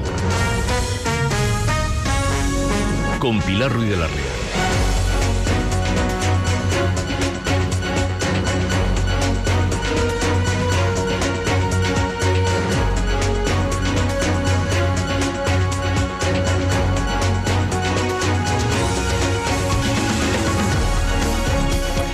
Segunda hora de Radio Vitoria Gaur, segunda hora del magazine, cuando pasan seis minutos de las 11 de la mañana, cuando la temperatura se está estancando en los 19 grados. Eh, ¿Quién está en nuestros estudios? Pues Aitana Torre, nuestra nutricionista. ¿Cómo estás, Aitana? Eh, Bueno, buenos Hola, días. buenos días. Y además, eh, como eres muy obediente, hace unos días eh, nos pedían, eh, bueno, pues la legumbre, cómo se podía comer fría. Pues ya, ya lo has preparado. Ensalada de pasta de lenteja roja. Ahí es nada. Eso es, para estos, estos días calurosos que, que ha hecho y además una alternativa distinta a la tradicional legumbre cocida, pues una pastita de, de lentejas que encontramos en muchos establecimientos a día de hoy. Así que una, una idea diferente para comer legumbre en esta época que es muy necesaria. Bueno, decirles que tenemos un premio que lo vamos a sortear este viernes. Es eh, uno de productos de la oleoteca La Chinata. ¿Y cómo se pone en contacto con nosotros? Pues nos tienen que hacer alguna pregunta, alguna consulta, mandarnos alguna foto en el 656-787180, el WhatsApp, también el mirador arroba itv.eus. No nos olvidamos de ese contestador automático que cada vez les cuesta más ¿eh? llamarnos al 945-012750. Y también el eh, Twitter, recuerden, arroba Gaur Magazine RV. Pues vamos ya con esa ensalada de pasta de lenteja roja. Yo ya estoy ya, vamos, con el boli en la mano. Bueno, pues eh, sin más, Pili, realmente es una, una pasta que en vez de estar hecha a, a base de cereales, pues su, su composición es de, lenteja. Encontramos también eh, a partir de guisante, fideos de garbanzos. Entonces, bueno, pues en este caso, eh, lo dicho, pasta de lenteja roja, que, que se prepara igual que la, que la pasta tradicional. Entonces, bueno, para los oyentes, vamos a preparar una ensalada para dos comensales. Eh, la base de, bueno, las verduras van a ser un mix de lechugas, un par de tomatitos pera que no son, no son muy grandes, medio pepino, un cuarto de, de remolacha, media docena de, de espárragos blancos gruesos y luego ya pues para aportarle y que sea una ensalada más, más completa, esa parte del hidrato y de la proteína pues va a ser esta, esta pasta de lenteja que más o menos pues con unos 60 gramos en crudos por comensal está bastante bien. Un poquito más de proteína la aportamos con, con queso fresco y por último ese, ese toque de, de grasas saludables pues para un par de comensales sería la de un aguacate. ¿Vale? Entonces, bueno, pues lo que vamos a empezar a hacer, eh, cocer la pasta de la lenteja durante unos 15 minutos a partir de que empiece a hervir el agua. Sí que comentaros que que tiene una sensación de estar un poco más durita que, que la pasta de la pasta de cereal, pero bueno, que, que, durante 15 minutos la hacemos bien. Sí que recomiendo luego aclararla bastante bien para que se le quite esa, esa parte de, de almidón y que no quede más, no uh -huh. quede tan, tan tersita. Y bueno, pues mientras estamos haciendo la pasta durante esos 15 minutos, podemos preparar el resto de, de la verdura. Pondremos de base lo que os he comentado, la lechuga, que yo en este caso pues eh, he cogido una bolsa de estas que ya te vienen aclaradas y, y preparadas. Eh, además lechugas variadas de diferentes sí, colores. mix de lechugas de estas. Más, más bonitas, sí. sí. sí. pero bueno, que cualquier lechuga o cualquier eh, de hoja verde que, que, queráis se podéis echar. Los tomates, pues les quitamos un poco la, la, parte más durita y los vamos troceando. El pepino, como os comenté el otro día, pues que yo simplemente lo pelo y luego con la ayuda de, de un tenedor lo voy rayando para que uh -huh. salga esa, ese juguito que tiene. Lo aclaro por eh, en el grifo, pues para que luego ese, eso que dice mucha gente de que repite eh, se quite. Eh, el cuarto de remolacha y los espárragos los aclaramos también bien y los troceamos. Y ya pues habrá transcurrido estos 15 minutos, tendremos la pasta lista, escurrida, la enfriamos un poquito, la, la agregamos a, a, la ensalada y ya por último pues el, el, queso fresco y el, y el aguacate que lo pelaremos, le quitaremos el hueso y, y lo agregaremos. Para alinearlo pues un poquito de aceite, sal y, y vinagre balsámico de Módena. Y se queda vale. buenísima. Riquísima. Se queda buenísima. Bueno, pues ensalada de pasta de lenteja roja que podemos, eh, bueno, pues seguir a lo largo de los próximos días. Lo que pasa es muy curioso, eh, Aitana, cuando hablamos de, de, legumbre, nos da la sensación ¿eh? que en verano, que incluso aunque sea frío, ¿no? que como que nos va a costar, pero es que es súper necesario para la salud. Sí, es, es necesaria, es muy completa y, lo dicho, ahora que es muy común, ¿no? pues mira la semana pasada, pues que muchos lo pasaríamos en las piscinas, en el pantano, pues llevarnos una ensalada para comer y, yo siempre digo que tiene que ser una ensalada completa, que lleve su parte de hidrato, su parte de proteína y es que metiendo legumbre mm, matamos dos pájaros de un tiro, estamos aportando hidrato y proteína, uh -huh. así que es muy interesante. Nos preguntan, eh, ¿sería plato único? Sí, está ensalada plato único y, y, vamos, yo personalmente que la hice la semana pasada no, no pudimos ni con ella, así que plato único. No pudisteis ni terminar. No, con un postrecito, una frutita si queremos, un, un, yogur de postre, pero plato único. Bueno, nuestros oyentes que quieren saber todo, las proporciones, porque dicen, si es plato único, ¿qué proporción? Bueno, pues uno, claro. ya hemos dicho, ¿no? Además, o sea, coma, un par ¿no? de tomates, medio pepino, un aguacate entero, un cuarto de remolacha, eh, una media bolsa de, del mix de lechugas este que hemos comentado y los 60 gramos de pasta, que no es una ración tampoco ni exagerada ni pequeña. O sea, yo creo que, que para dos comensales más que suficiente. Mira, fíjate lo que nos, eh, nos han enviado una imagen, una fotografía. Dicen, ayer probé qué tal iba el queso de cabra al solomillo. pues genial. Cualquier... Claro, estamos hablando de ensalada, de lentejita roja. Eh, de... No, pero bueno, o sea, aun, rico. Mira, mira, con mira. todo, el, el queso al solomillo, cualquiera que sea, no le va, le va muy bien. Ahí yo sí que igual hubiera metido, ¿no? Pues alguna mermelada, alguna compota o algo de frutita para contrarrestar un poco ese dulce y salado. Pili me mira con una cara así no, no, un poco no, no, qué bueno, extraña. es que, es que eh, me gusta esa, sí, esa el contraste, del, ¿no? el del contraste, dulce y el salado que también rebaja un poquito la pesadez, parece. Mira, pues la persona que se pone en contacto con nosotros, que creo que es Santi, voy a mirarlo bien, es Santiago, eh, nos dice, pues salió muy bueno el queso de cabra con solomillo, con escamas de sal. Sí. Escamas además eh, que se ve perfectamente las escamas y también vinillo, claro. Bueno, pues claro. A ver, es una parte eh, yo creo que importante, ¿no? Fíjate, nos hablan de los calabacines también. Ayer tuvimos día de calabacín y dice calabacín, champi y tomate. Mira. Salteadito, ¿no? Salteadito, sí, sí, sí. Lo han puesto de Muy esta re... manera. Ah, bueno, sí, más como igual eh, como escalivada, plancha, ¿no? Como... Sí, o... sí, sí. Es que ha, ha, puesto diferentes platos, además, pero bueno, lo ha juntado más o menos eh, todo y es que tenemos que aprender a comer, a comer sano. Lo que pasa es que yo creo que somos muy tostartecos, es decir, que, que siempre pensamos, eh, los lunes voy a comer lentejas, el martes voy a comer eh, vainas, por ejemplo, el miércoles como pasta, el jueves, o sea, bueno, pero no, no, no sabemos salir, ¿no? Y- Pero la cosa sea que igual eh, quedémonos con esa planificación y, y busquemos platos para variar, pero que la gente se planifique y digamos tenga una rutina me parece muy importante para, para mantener unos hábitos saludables. ¿eh? Nos preguntan por un salmorejo. ¿Cómo Un haces el salmorejo. Pues suelo hacer más gazpacho, eh, lo comentamos creo que fue la semana pasada Pues con nos vuelven el, a preguntar. el gazpacho de sandía, ¿no? Probablemente, probablemente por eso. Saben que estás aquí, Aitana, y directamente te vuelven a preguntar y, por el salmorejo. y nada, el salmorejo, pues sí que mm, cuando he querido hacerlo, lo consumo en, en- con lo consumo fuera de casa, sí que es una, mm, una cremita no un poquito más espesa, porque creo que la diferencia básica es que lleva pues miga de pan o que lleva pues eso, mm, pan para, para engordarlo un poquito. El pan lleva sal, salmorejo, que también nos lo preguntan. Sí, pues. Es una pregunta que nos preguntan muchas veces, además, ¿eh? Pues sí, el salmorejo va con pan y, y bueno, pues está bien, pero, pero ya te digo, yo suelo tirar más, más de gazpacho, que es más ligerito y, me refresca un poco más. Bacalao con tomate. Qué bueno. Nos envían. Buenísimo. Seguimos recogiendo algunas de las llamadas. Bueno, es muy curioso que algunas de las consultas nos las hacen llegar a través em, del eh, WhatsApp, pero son, son de voz, entonces no podemos sacarlas hasta, hasta el día siguiente. Así que todas estas voces, bueno, pues ya saben, ¿eh? directamente, ya sé que cuesta más escribir, pero bueno. Dicen, buenas, soy Mari. Ole, ole, el salmorejo de fresas que me disteis. Muy rico. Qué bueno. ¿Ves? Es que al final. Vamos a recordar si te Sí. parece el salmorejo de fresas. ¿Pero de fresas o de sandía? Pues nos dice el salmorejo de fresa que Pues disteis. Yo di un gazpacho de sandía la semana pasada. Bueno, pues ella hizo un salmorejo de fresa.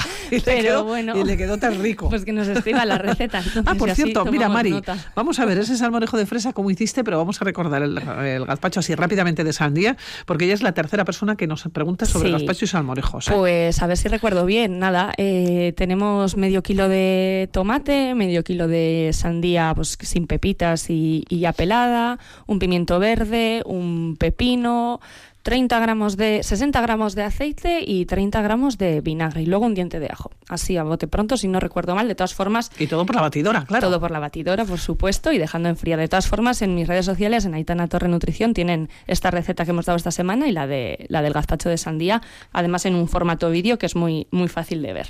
Mari, que queremos ese salmorejo de fresa, que nos digas cómo lo has cómo lo Pero has mira, hecho. Pilia, al final es lo que digo, ese, ese medio kilo de tomate más el medio kilo de sandía, remolacha, melocotón, nectarina, melón, o sea, sustituir un poco la mitad de- del, del tomate por el- la mitad del ingrediente que le queramos meter, incluso de aguacate, que también está muy rico, y tendríamos pues gazpacho salmorejo de, de cualquier fruta o, o verdura diferente que queramos. Mira, nos dicen, Caiso, nos escribe Olga y nos dice, ¿qué os parece una ensalada con pasta, cebolleta, tomate y atún? muy bien, pero ahí sí que las proporciones tendríamos que ver a ver, a ver cómo son y, sí que lo que mm, ocupe, por así decirlo, la pasta junto con el atún tendría que ser eh, la misma cantidad visual, por lo menos en el plato, que el tomate y la cebolleta. Y yo me parece que igual queda un poquito, un poquito justo de lo que son la parte de los vegetales, que al final una ensalada tiene que ser mayoritariamente vegetal. Claro, pero nos vamos a poner hasta arriba de pasta y de atún. Eso es. O de bonito, vamos, Eso lo que cada uno le quiera echar. Oye, nos preguntan por los aguacates. Ya hemos abierto, ¿eh? El melón de los aguacates. Nos preguntan los aguacates, eh, ¿cuántos pues, se puede comer a la semana? Aguacate podemos comer diariamente. Yo más me preocuparía por la economía del- de la persona que lo sí, porque pregunta. no son, no son excesivamente Porque baratos, ¿no? No son baratos, la verdad. Sí que por suerte, pues cada vez están, eh, ¿no? Estamos viendo plantaciones eh, más cercanas de, de aguacate, lo que se supone que abaratará un poquito el precio.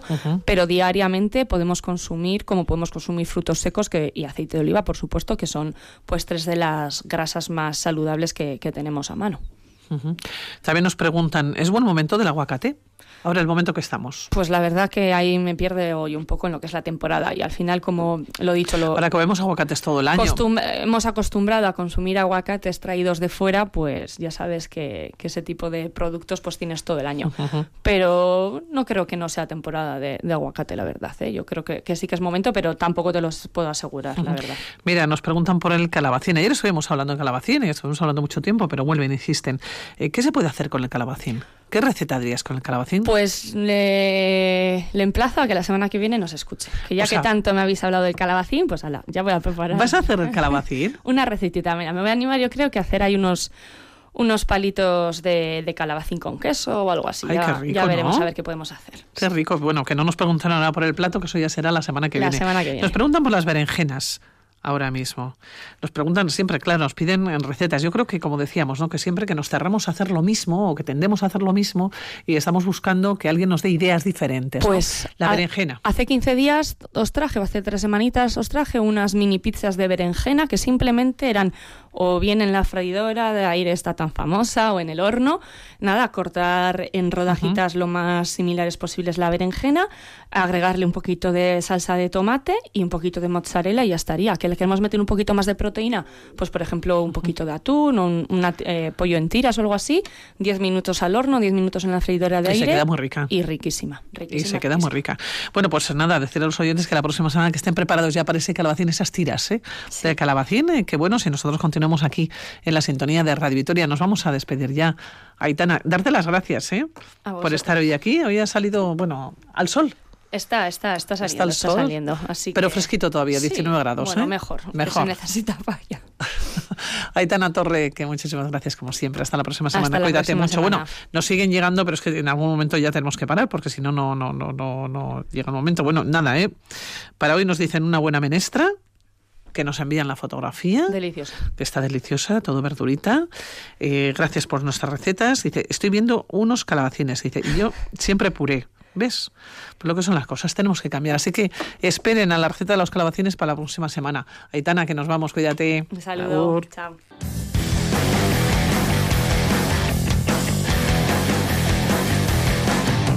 I heard what you said. I'm not stupid, you know. What do you take me for, hetero?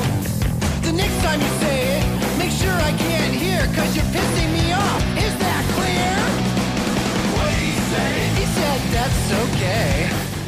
Y hace una hora se ha presentado en rueda de prensa la Semana Trasbollo Marica, organizada por la Asociación Cultural Orbain en colaboración con el Lumagorri SAT. Eh, Va a ser la próxima semana, del 27 de junio al 3 eh, de julio. Y le recuerdo que el 28 de junio, dentro de una semana, también es el Día Internacional del Orgullo LGTBI. Así que vamos a hablar de todos estos temas y lo vamos a hacer con Sejo Carrascosa. Sejo, ¿cómo estás? Segundo, buenos días. Bueno, bye. Bueno, Sejo, activista, novelista, ¿qué va a pasar la próxima semana? Cuéntame, ¿por qué esta semana tras Bollo Marica? Cuéntanos. Bueno, que, que desde Lomagorri hemos colaborado ya otras veces con, con Orbain Cultural Cartea, ¿no? Entonces, bueno, Orbain Cultural Cartea es una asociación cultural eh, sobre todo para temas musicales y temas de- del punk o de el hardcore, música de este estilo, ¿no? Y entonces eh, se nos ocurrió pues intentar acercar dentro de este movimiento punk y tal, decíamos, bueno, que, que, que puede ser más transgresor, si el punk es transgresor, que puede haber más transgresor, que dentro del punk incluso eh, se exprese la disidencia sexual y la ide- identidad de género, ¿no? Y entonces eh, se nos ocurrió hacer esta semana, ¿no? Pues para acercarnos un poco a esta realidad que podría ser el queercore, que se llama, o el punk queer, ¿no? Que es el- la música hecha, punk hecha por personas, por maricas, por bolleras, por trans. Ujú, ujú. Es una manera de visibilizar, ¿no? Exacto. En el mundo de la música, decíamos una forma de visibilizar cómo otros cuerpos, deseos, expresiones, identidades de género, ¿no? Se encuentran en todos los ámbitos de nuestra vida. Ah, Eso es.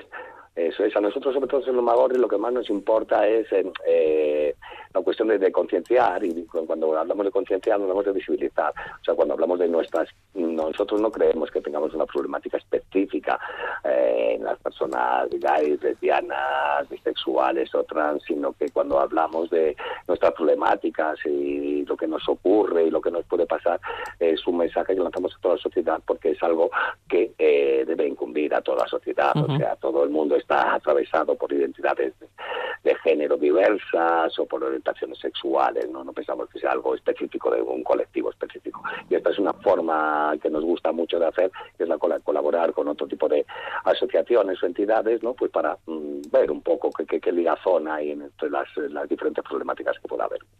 Hablamos de momento de música, no es la única actividad que habéis programado para la próxima semana. Exacto, es eh, dentro de esta música lo que hacemos eh, es eh, durante toda la semana, desde luego vamos a tener una exposición de camisetas eh, con eslóganes o mensajes o reivindicaciones eh, LGTBI, ¿no? Y luego el día 29 a las 7 eh, se pone un documental que se llama How to Punk Revolution, sería traducción, sería más o menos como punk- que erizar una revolución o algo así, Sí. ¿no? que luego habrá un debate, pues para ver qué nos cuentan un poco con todo este movimiento que, que, que hubo y que en el documental un poco se representa. Y el día 30 a las 7 también, Asier Ventimiglia, que es un experto en el tema, pues nos dará una charla un poco para acercarnos más cercanamente, más a un nivel de Euskal Herria, de con es que son estos grupos eh, dentro del punk que practican la disidencia sexual y la disidencia de identidad de género. Para terminar el día 1 a las 8 tendremos una pinchada de música que, bueno, pues también eh, servirá un poco para animarnos y estar como Oye, contentos. Es curioso, Sejo, pero habéis puesto, yo creo que, que- que- que todas las miradas en el mundo de la música para estos Eh, días, sí. ¿no?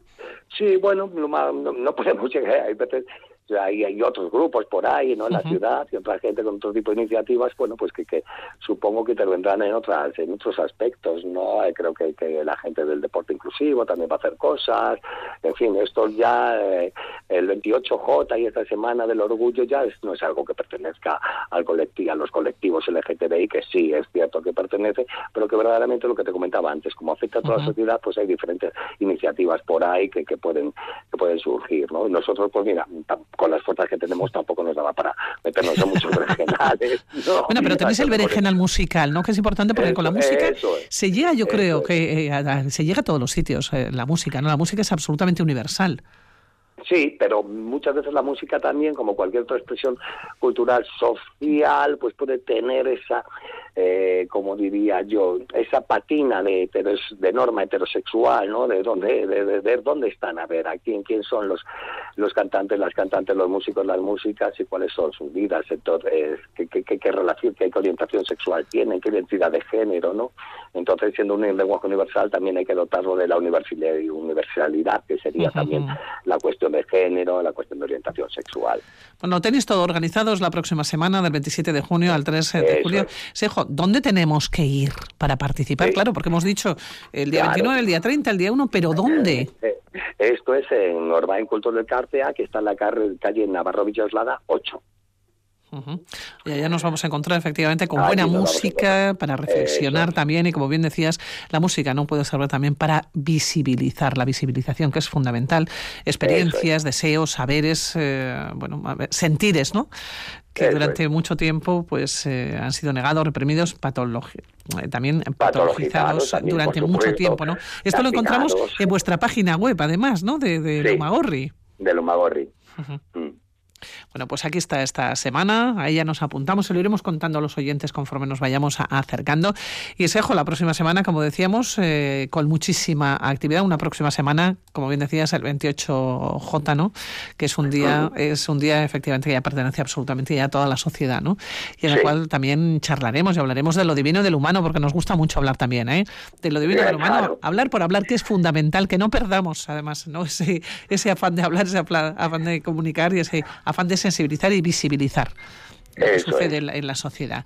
Bueno, hablando, Sejo, hablando, sí. algo cambiaremos, ¿no? Yo, pues yo creo que sí, ¿no, Eh, Sejo? yo Bueno, creo que también, a ver, yo creo algo, que también. algo también ha cambiado, ¿no, Sejo? Si echas la Algo ha vista atrás... cambiado, ya, ya, ha sido gracias a las luchas que se ha dado, porque también estas luchas ya siempre han sido un discurso, una forma de expresar otras realidades. Entonces, por eso lo de hablar es importante. Fíjate eh, que aprovechando también esa página que decíamos, esa página web ¿no? de Lumagorri, cuando yo Mm. mencionaba las luchas sociales, políticas, no visibilizar experiencias, deseos y saberes, claro, precisamente eh, comienza diciendo que no hay duda que la realidad no LGTBI plus ha marcado de manera importante la segunda mitad del siglo XX y los inicios del siglo XXI, ¿no? El uso, por ejemplo, Sí, del mismo término, ¿no? LGTBI eh, plus, eh, pues ha hecho posible enfatizar la diversidad de identidades sexuales y de género. Así comencéis de alguna manera uno de vuestros artículos, ¿no? De vuestros escritos en Lugumagorri. Por eso decíamos que hablando, hablando, algo se ha ido consiguiendo. Todavía queda mucho, Eso entiendo, Sejo, ¿no?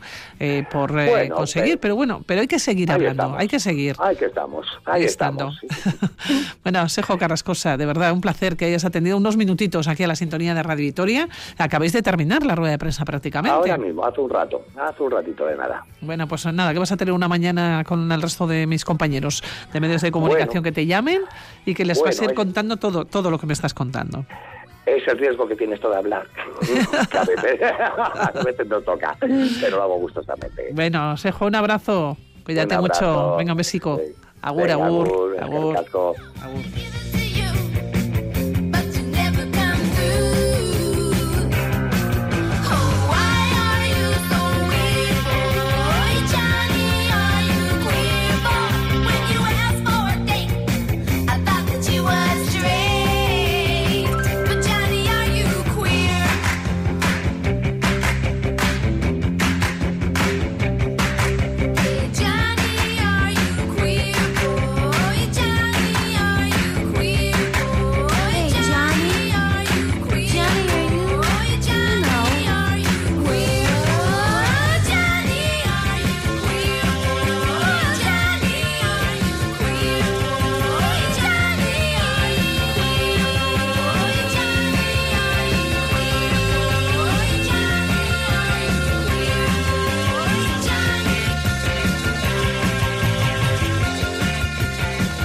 32 minutos eh, pasan de las 11 de la mañana, 20 grados en el sur de Gasteiz. Escuchan Radio Vitoria.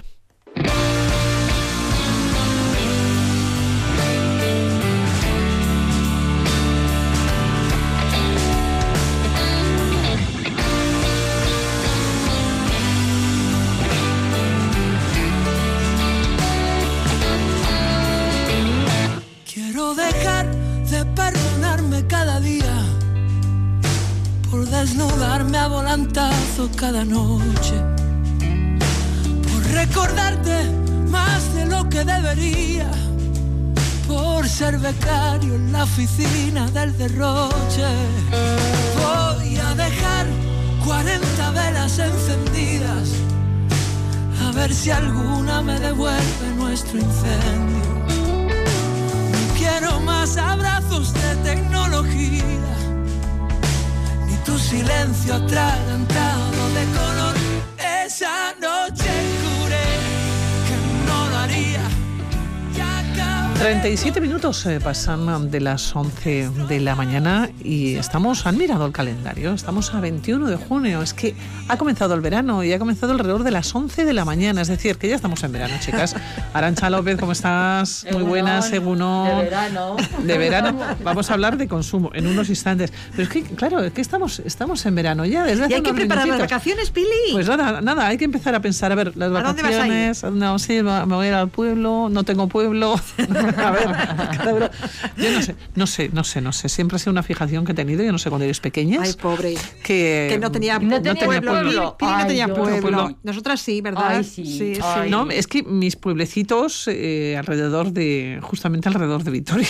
Buah, pues la verdad la es chiquilla que está frustrada. yo, no yo tengo muy buenos, muy buenos Pero recuerdos. siempre me acuerdo buenos. eh, cuando eras pequeña decían, pues yo me voy al pueblo, ¿y dónde está tu pueblo? Y, la- y- y el personal se marchaba y decía, ¿y tú? Y luego a la No, vuelta te No, contaban. yo es que decía, soy, no, yo soy de Vitoria. no tengo pueblo. Es que no tengo pueblo. Y no Es que tengo- soy de ciudad. Y no, y no tengo pueblo. Yo- Ay, ay, muy Lo- buenos recuerdos, la más verdad. lejos que podía ir era Betoño, quiero decirte. Que, que- Bueno, depende de qué, de qué época era una No, no, excursión. no, sí, ¿eh? sí, era, era una excursión, pero bueno, que era, Era lo que... una excursión. Era, era lo que había Ay, y lo que tenía. Bueno, que ya estamos preparando las Bueno, vacaciones ya. sí. Quitando ya esto de los pueblos. Sí, bueno, ahora mm, Nos vamos de pues muchos irán al pueblo y otros, después de la pandemia, mm, se irán a mm, destinos lejanos o igual no tan lejanos. Bueno, si su destino es la Unión Europea, ya sabrán que pueden utilizar el móvil sin recargos adicionales, pero si van fuera, la tarifa de teléfono puede ser desorbitada, ¿eh, Arancha? Sí, es que el viaje internacional, que en principio puede suponer una estupenda ilusión, porque, bueno, pues puede ser un viaje muy bonito, ah, pues igual venimos con un súper disgusto cuando veamos la, La factura. la factura del móvil, que es lo que les ha pasado a uno de mis socios, que estoy ahí, ahí a la lucha de, bueno, eh. A un ver, cuéntanos. resquicio y a ver si por ese resquicio, pues consigo el que les devuelvan el dinero, porque hemos tenido casi mil euros de factura. ¿De factura telefónica? Sí, sí, ¿A dónde sí. han ido? Pues se han ido a Georgia, a, eh, frontera con Rusia en este caso, y sí, claro, mm, la información... Claro, por- Georgia no es la Unión Europea. No, no, no es la Unión Europea, pero además es que ha habido eh, una muy mala información por parte de los operadores, también por parte del, del- el personal de tienda, porque, bueno, debido al destino han hecho más de una consulta, como se pueden ustedes entender, y bueno, pues el resultado han sido casi mil euros de factura de teléfono, claro. Entonces, bueno, pues, pues la vuelta se puede convertir en la cuesta de julio. Pues sí, menudo susto. Bueno, para evitarlo, eh, tienen que saber que desde 2017 ya no existe el roaming en los países de la Unión Europea. Desde entonces podemos realizar llamadas, enviar SMS o conectarnos a Internet sin recargos adicionales. Es decir, eh, al mismo precio o con la misma tarifa que en nuestro país de origen. Pero al cruzar una frontera, Sí. al, al cruzar la frontera de la Unión, ya nos pueden cobrar lo que quieran. Sí, además es que aquí en el roaming podemos tener mm, eh, muchas situaciones diferentes, porque incluso estando en la propia Unión Europea, imaginemos la frontera de Grecia con Turquía. Y yo estoy en Grecia, eh, Turquía no es de la Unión Europea, pero estoy ahí en esa zona, por ejemplo, de la zona de Chipre o cosas así, que la antena que puede que me dé servicio no sea la de Grecia, Sino la de Turquía. sino la de Turquía. Y eh, efectivamente me llegue un mensaje de mi operadora diciendo que, eh, bueno, que estoy en otro punto y que en este caso sí que funcionó bien a lo que yo me voy a agarrar para la reclamación y me voy a explicar. Eh, más allá de la Unión Europea, las compañías de telefonía tienen que respetar un importe máximo de factura relativo al roaming. Este importe máximo es 50 euros masiva. Te que informar, sí. Señor, mm, ya ha llegado Sí. a los 50 euros. Eh, bueno, eh, sí, eso es, eh, 50 euros que serían 60,25 Sí. con el IVA. Y ahí cortarnos el suministro, Sí. mandarnos un mensaje y si nosotros queremos seguir gastando, dar el consentimiento. Pero claro, la operadora nos tiene que informar de esta cuestión, que es lo que me ha ocurrido en uno de los casos que sí que he tramitado y en otro de los casos que estoy tramitando. En uno de los casos, eh, eh, en este caso se viajó, por ejemplo, a Grecia y en frontera con Turquía la antena que saltó fue la de Turquía. Y en este caso Euskaltel avisó al cliente de que le iba a cobrar. Bueno, el cliente dijo, no me voy a quedar sin servicio, como eh, estoy en la web, ya lo arreglaré. Efectivamente, lo hemos arreglado porque, Eus- claro, yo no tengo la culpa de que a Euskaltel le preste, eh, o sea, en cuanto llegue a una línea, sea Turquía, ¿vale? Yo estoy en la UE, nosotros hemos acreditado que no hemos salido de la UE y por lo tanto no procede y Euskaltel en es- en este caso ha devuelto el importe. En el caso de los mil euros que comentaba del viaje a Georgia, es que ahí no había, no ha habido ni corte de suministro cuando han llegado a los 50 euros, ni corte de suministro, ni les han informado de que se tenía que dar el consentimiento para proseguir con el servicio. Ya, pero espera, mm, que haga yo de abogado del diablo. Eh, la legislación europea obliga a las operadoras a avisar y cortar el servicio a los usuarios si el consumo supera los 50 euros masiva. Georgia no pertenece a la Unión Europea. Sí, pero mi empresa me tiene que decir que yo me he pasado de los 50 euros. Claro, yo no le estoy diciendo, la UE no me está diciendo que el roaming, el precio del roaming que me tienen que aplicar sea el de, el, el de la UE. No. Eh, la- la- la- mi empresa de telefonía me tiene que mandar un mensaje diciendo, oiga, que usted ha llegado al tope. ¿Quiere seguir gastando? Y si yo le digo sí, si le digo, si doy el consentimiento, ella me da vía libre. Y si yo preparo una factura de mil euros, es una cuestión mía. Pero a mí me tienen que avisar de que esto va a ocurrir. ¿Esté en Europa o esté, Esté donde esté. en la Conchinchina? Claro, efectivamente. A mí se me tiene que avisar. ¿Por qué? Porque hay un límite de, de- de importes. Bien, eh, otra cosa. Este acuerdo, el de roaming, afecta a la red de telefonía móvil terrestre, Terrestre. pero no a los servicios que se prestan por satélite. Es decir, si en nuestras vacaciones tenemos pensado viajar en barco, en avión o realizar un crucero por aguas extranjeras, tenemos que ser muy precavidos a la hora de utilizar nuestro móvil. Claro, porque mientras nos movamos, en lo- eh, o sea, si estamos, por ejemplo, si hacemos un... Cerca de la costa, no hay es. problema. Yo tengo, yo tengo la opción, por ejemplo, de en el barco eh, apagar el móvil y cuando voy a tierra, siempre que esté en la UE, ahí no tengo problema porque es el roaming europeo, estoy al mismo precio. Si me salgo de la UE, Claro, ya... porque cuan- y cuando la embarcación también se aleja de la costa Sí. o del aeropuerto, la Sí. cobertura terrestre desaparece, por lo que Desaparece. la única conexión es vía Por satélite. satélite. Y ahí te cobran. Y ahí te cobran una pasta. Entonces, nuestro consejo es, los, en los propios cruceros se venden eh, Tarjetas. y tarjetas. Entonces, yo creo que lo más oportuno, de la misma manera que cuando viajas al extranjero, yo creo que es un error el tirar de tu, eh, de, de- de tu contrato. Para mí lo idóneo es comprarte una tarjeta del país y organizarte con una, una tarjeta prepago del país. Y en el caso del, del, del crucero, idem de lienzo. Y de hecho, a ver, se venden paquetes con wifi. O sea, eh, también depende de lo que vayamos a hacer, pues porque igual hay gente, yo que sé, que se quiere conectar puntualmente a sus cosas, porque igual el trabajo puede Sí, estar sí, desconectado, pero sí. hasta.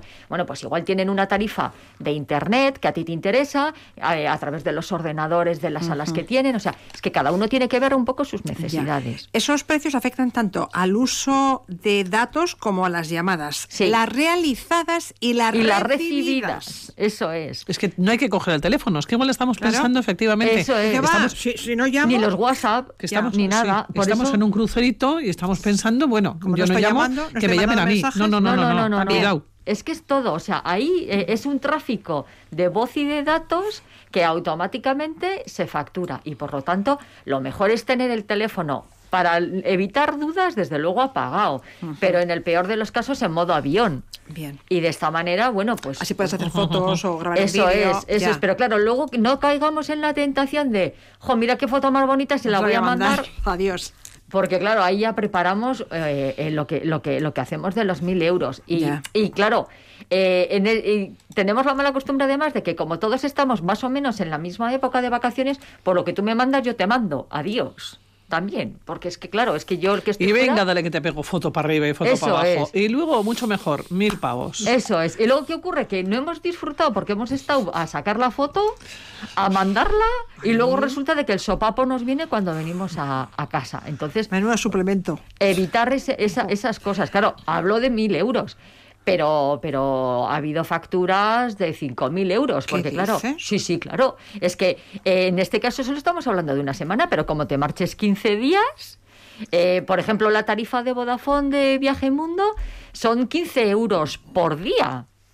Por día. Entonces, claro, si te vas 15 días y tú estás viva, viva, pues viva, viva, toma, toma. Claro, no nos vamos con un teléfono. ¿Por qué? Porque si somos pareja o con críos o tal, cada uno lleva su movida. Entonces, Multiplica. claro, multiplica por tres o por cuatro. Madre mía. De todos modos, para evitar sustos, antes de viajar al extranjero convendría consultar con nuestro operador las tarifas que se aplican en el país de destino. Sí, sí, es importante el estar un- bien informados.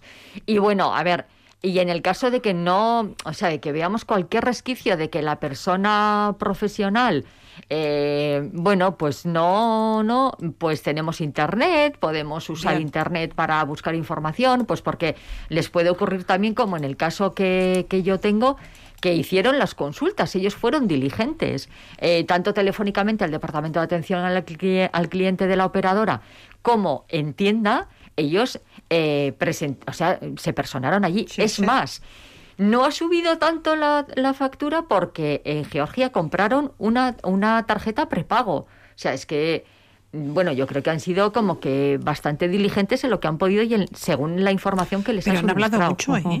¿Eh? ¿Han hablado mucho? No, ¿qué va? No, no, porque realmente el problema ha venido en que si tú, si a ti te manda alguien, es que eh, el tráfico de datos Claro, que han tenido ha que sido no que solo igual lo que su madre les ha has mandado un WhatsApp o tal o cual y adiós, ya hay tráfico de datos, ya entra toda la tarifa en, en función. ¿Tu consejo es mantener el teléfono apagado? Sí. ¿O comprar una tarjeta prepago? Sí, sí, una tarjeta prepago en el lugar donde estemos. ¿Que vamos de crucero? Bueno, pues a ver qué tarifas tienen en el propio crucero, o si no, comprar una tarjeta prepago.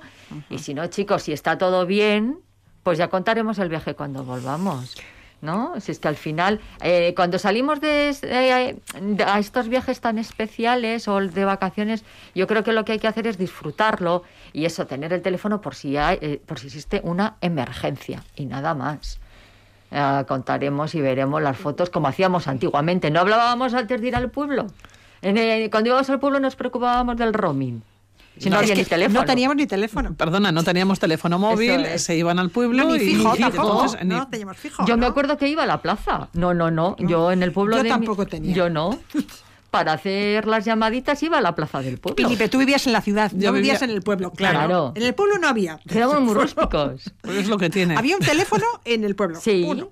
sí. ¿El teléfono público?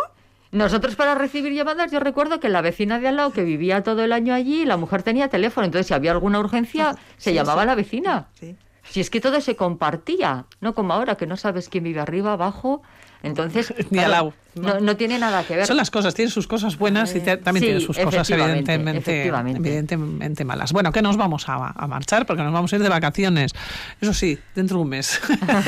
que todavía nos Que queda queda mucho. queda na- no queda nada. Ya no queda bueno, nada. pero además eh, pensando en las vacaciones, pero Es pensando también en el trabajo, estamos muy a gusto con Sí, todos nuestros sí, oyentes. efectivamente. Aranchi, pues nos seguimos escuchando, cuídate mucho. Lo mismo. Y un Much- besito, ¿vale? Muchas gracias. Agur, Agur. agur.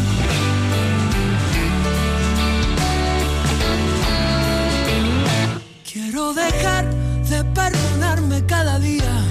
Y nos quedan eh, nueve minutos eh, para las eh, doce del mediodía. Nosotros continuamos aquí con nuestra compañera Merche Guillén en la unidad móvil. Estábamos hablando de pueblos y nos vamos a acercar a los pueblos de alrededor de Vitoria y Gasteiz. Si han salido estos días, si han paseado, se han encontrado con esa imagen, esa fotografía, claro que los calores pues han hecho estrago. Estamos hablando del cereal, por ejemplo, ¿no? y todo lo que ya está plantado. ¿Qué es lo que va a suceder? ¿Qué es lo que va a pasar? ¿De qué manera? ¿Ha hecho estragos? ¿No ha hecho estragos? ¿Qué color tiene? ¿Tiene un color amarillo? No tiene más que salir ¿eh? por los alrededores de Vitoria y se lo van a encontrar. Bueno, pues nuestra compañera se ha acercado hasta una de estas eh, localidades. Eh, Merche Guillén, que te has encontrado. Bueno, buenos días. Hola Pilar, ¿qué tal? Eh, fíjate que saliendo desde, desde Vitoria para, para venir hasta Otazu, se ve claramente, a nada que, sales al campo, se ve claramente que, los campos de cereal están completamente amarillos, algo inusual en este tiempo y, lo, que, lo que significa que estos últimos calores de los últimos días han afectado muchísimo a las cosechas de cereal de nuestro entorno. Sobre ello hablamos con Nieves Quintana desde Otazu, que es la localidad en la que nos encontramos ahora con pleno sol y bueno, con el verano además recién inaugurado, que se acaba de inaugurar ahora hace un ratito a las once y cuarto aproximadamente. Ya estamos en verano de forma oficial, aunque la semana pasada tuvimos esas temperaturas, bueno, extremas, ¿no? Poco, poco usuales para, para, para estas fechas, como decimos. Nieves Segundón, buenos días. Mm, tenemos eh, la situación del cereal en, en Álava, en el, en el, entorno de Vitoria, por lo menos. ¿Cómo podríamos definirla, Egunon? Eh, buenos días. Bueno, pues la podemos definir como un año eh, histórico en cuanto a malísima cosecha. Eh, yo no recuerdo en 30 años que llevo aquí en Otazo y bueno, y lo comentaba con gente mayor de 80 y pico años que nunca han conocido eh, un año tan desastroso porque ha habido meses de mayo que quizá no ha llovido, ¿no? Pero es que este mes de mayo, aparte de no llover, los calores que ha hecho y se ha añadido a junio a lo mismo. Por lo tanto, eh, bueno, eh, no, no, queremos ni pensar en los resultados finales con los costos tan altos que han tenido los insumos, ¿no? Abonos, fitos, el gasoil. Bueno, es que imagínate que tú estás trabajando todo el eh, al, a final de mes no recibes un sueldo y encima tienes que poner dinero. Pues así creo que va a ser este año. En vuestro caso, con la cosecha, ¿qué, qué tipo de cosecha tenéis? ¿Qué tipo de cereal? Bueno, pues tenemos avena, cebada, trigo y habas. Eh, sí, y bueno, pues le está afectando a todo. Pero eh, esto le afecta a todos los cultivos en general. De la misma forma que las personas estaba, estábamos hechas polvo y súper cansadas, pues los cultivos, al final, los que están en regadío, que podemos hablar de, de de maíz, de remolacha, de patata, ¿no? Y hortícolas, pues eh, al final lo que hacen es parar, parar su ciclo, porque con estos calores tampoco no se desarrollan, porque es algo que no es normal para esta época. Claro, y es lo que vemos en, el campo, lo que decíamos, a nada que salgamos eh, fuera de, la ciudad, vemos los campos de cereal eh, co completamente maduros teóricamente, ¿no? pero muy bajitos, con granos, entiendo que muy pequeños, lo que va a llevar a una cosecha con muy baja cantidad al final, ¿no? Exacto, no se, ha no se ha podido desarrollar plenamente. Entonces, el mes de mayo, que necesitaba lluvia o por lo menos temperaturas más adecuadas, pues al final eh, diríamos que de, flor ha pasado, o sea, algunos granos ni se han desarrollado, está vacío y luego se seca muy rápido porque con estas calores entonces no, o sea, no va a haber eh, peso, no va a haber grano y no va a haber cosecha y, y no va a haber ingresos en la agricultura. No sé si buscando el punto positivo, no lo sé, ¿eh? no sé si positivo tan siquiera, es que hay demanda de, de cereal en la actualidad tal vez todo ese cereal que tengáis, aunque sea poquito, ya está eh, vendido de alguna manera. No, no, si, si venderse se vende. Eh, la calidad va a ser pésima, como te digo, porque no va a ser un grano normal, eh, pero no va a haber no va a haber kilos. Si no va a haber kilos, no hay venta. Y como te digo, eh, pese a que se habla del precio, el precio final nunca no repercute en el agricultor el tanto por ciento que repercute al consumidor final.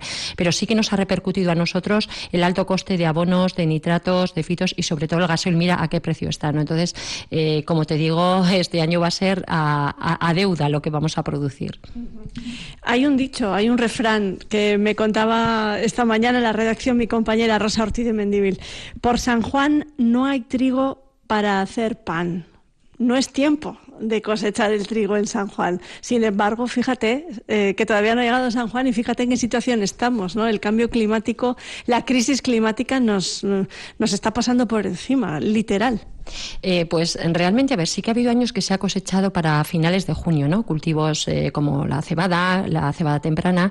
Este año aquí han cosechado el día 17 de junio. O sea, a ver, y los cultivos que estaban más tempranos, ni tan mal. Te quiero decir que les ha afectado, les ha afectado menos, pero sí que se está viendo estos últimos años que es que cada vez como que se cosecha antes. Y, es que eso no es no es bueno. Y bueno lo de este año como te digo ya sale de, del cano ¿no? Que, que, estamos acostumbrados. Entonces sí que nos estamos preocupando porque realmente algo está pasando con estas altas temperaturas estas prematuras cosechas que al final no dan el rendimiento que tienen que dar. Fíjate que hablan además de este verano de 2022 con calores por encima de, lo habitual eh, que, vamos a sufrir ¿no? en, toda la península. Yo no sé, Nieves, si has tenido oportunidad de hablar ya no solo con agricultores de, la zona, sino de, la provincia o, de otras provincias limítrofes. Sí, he hablado con agricultores y también con ganaderos, ¿no? que al final a los ganaderos les está repercutiendo muchísimo porque el precio del pienso que lo están pagando, ¿no? Porque lo, achacan a la subida del precio del cereal, pero ellos pagan realmente más, más que no tienen las hierbas, más que van a tener que empezar a darle eh, pienso al ganado. Eh, exactamente, entonces con lo, que supone el encarecimiento. Y efectivamente en Navarra, por ejemplo, que se está cosechando en otras zonas y ya en, todo Álava, eh, como ves, es que esto es general. están cogiendo una cosecha, están hablando en algunas zonas de un 40 un 50% menos, ¿no? Dependiendo de, de los cultivos y luego también dependiendo de las tierras, pues ya las tierras que tienen menos fondo, ¿no? que, que son más, más ligeras, bueno, se está secando ya. El, un cultivo como las habas se está secando sin producción. Por lo tanto, claro que estamos, estamos alarmados, todo el sector en general, por la merma tan importante de producción. Y es, es general, o sea, afectado pues de todo el norte del estado hacia, hacia arriba, sí.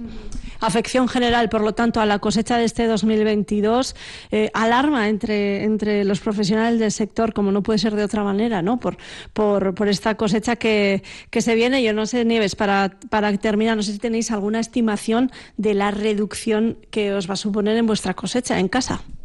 Eh, yo estoy mentalizada que va a ser un desastre, que va a ser el peor año, ¿eh? el peor año de los 30 que llevo. Y ya te digo, y he hablado con gente mayor y dice que nunca han conocido esto.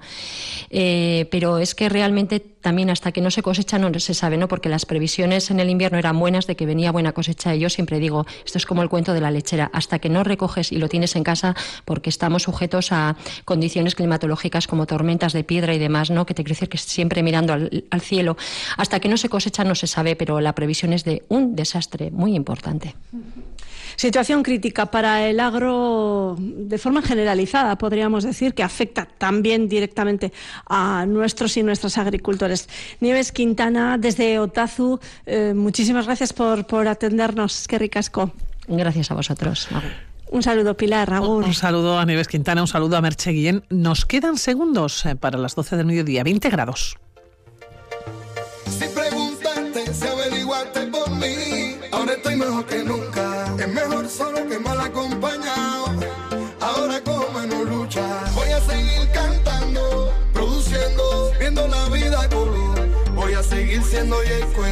Inmortal hasta que se saque el malecón.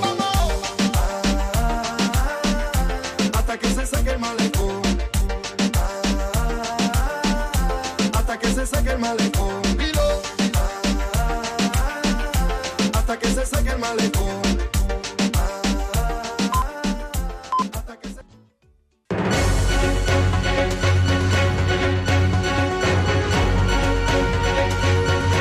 Radio Vitoria Gau. Con Pilar Ruiz de la Ría.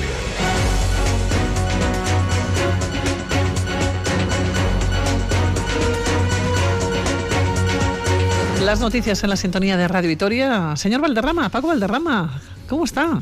Pues muy bien, espléndidamente, porque hemos entrado en verano, por fin ya era, ya era hora de tener un poquito de calor. En fin. Bueno, bueno, bueno, si eso nos dices la semana pasada, no sé qué hubiera, no sé qué hubiera sido de ti. Era una broma ¿eh? pesada, no cabe la menor duda. 21 grados ahora mismo, pero tenemos muchas noticias, algunas relacionadas con el tiempo, ¿eh? con el calor. Sí, también, y también ahora mismo, por aquello de la inmediatez, pues se supone que para ahora mismo estaba prevista que el consejero de Vivienda y Transporte, Iñaki Arriola, junto con el alcalde Gorka Hurtán, Ramiro González, el diputado general, estén visitando las obras del eh, tranvía a Salburúa.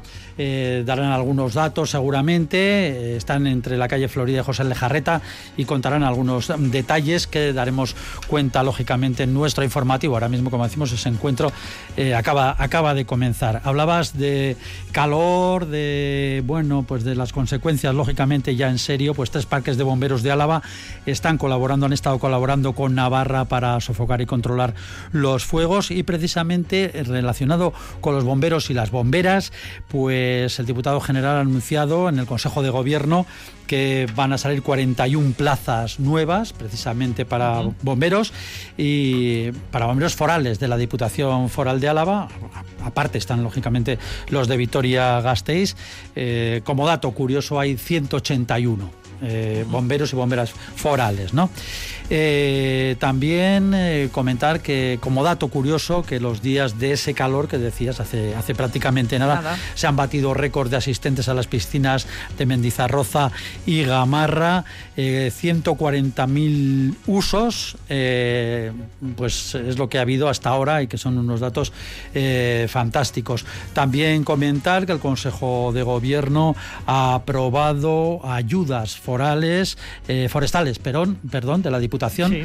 eh, forestales para los montes, tanto privados como públicos alaveses, por 1.700.000 euros, precisamente para cuidar, para cuidar los los montes y evitar en lo posible las situaciones de peligro de incendio forestal. Luego también pues hablaremos del concierto de la banda municipal de hoy porque se cumplen 125 años de la creación de los faroles, de los faroles de Vitoria. Y hay más cosas. hace pero- unos días, pero no, me, efectivamente. pero no me acuerdo.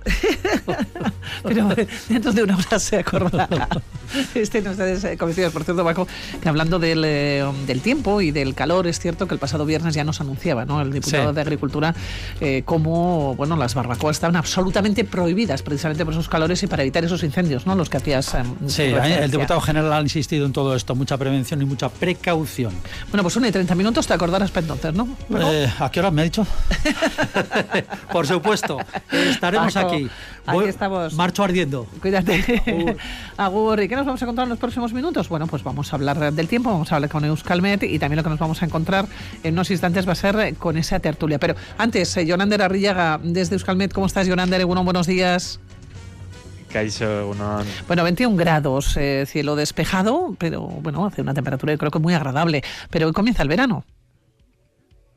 Comienza el verano, el verano astronómico, eso es, eh, y lo vamos a hacer con tiempo soleado, va- eso va a ser hasta el anochecer, más o menos, hasta la tarde va a anochecer, con unas temperaturas máximas que hoy suben y rondaremos los 27 o 28 grados de máxima en Vitoria. Después por la tarde va a ir entrando poco a poco el viento de componente norte, va a ir reforzándose y se va a ir poco a poco nublando de cara a la tarde-noche, y además en torno al anochecer o ya a últimas horas del día se pueden formar algunos chubascos tormentosos. Es decir, tormentas quizás nos encontramos a últimas horas y también una bajada de temperaturas, Eso entiendo, es. ¿no? Eh, Miramos primeras horas de mañana miércoles. Pues el de mañana, en general, casi todo el día va a ser un día inestable. Nos van a dar los chubascos, las tormentas, siendo más probables estas y más abundantes en el norte de Álava. Y además, eh, no descartamos que estos chaparrones puedan ser fuertes y puedan incluso en algún punto venir acompañadas de granizo. Será sobre todo de madrugada, primeras horas de la mañana y después de cara a la tarde, porque ya por la noche tenderán a remitir. Jonander, mañana las sandalias en casa, en el armario. Además, las temperaturas eh, eh, bajan mañana y nos vamos a quedar por debajo de los 25, así que habrá que abrigarse un poquito más. Sí, yo te decía que las sandalias en el armario mañana. Sí, porque con estos chaparrones yo desde luego no iría en Bueno, sandalias. fresquitos, por lo menos, mojaditos. Sí. Eh, Jonander, Arrillaga, Escaricasco. Beararte agur.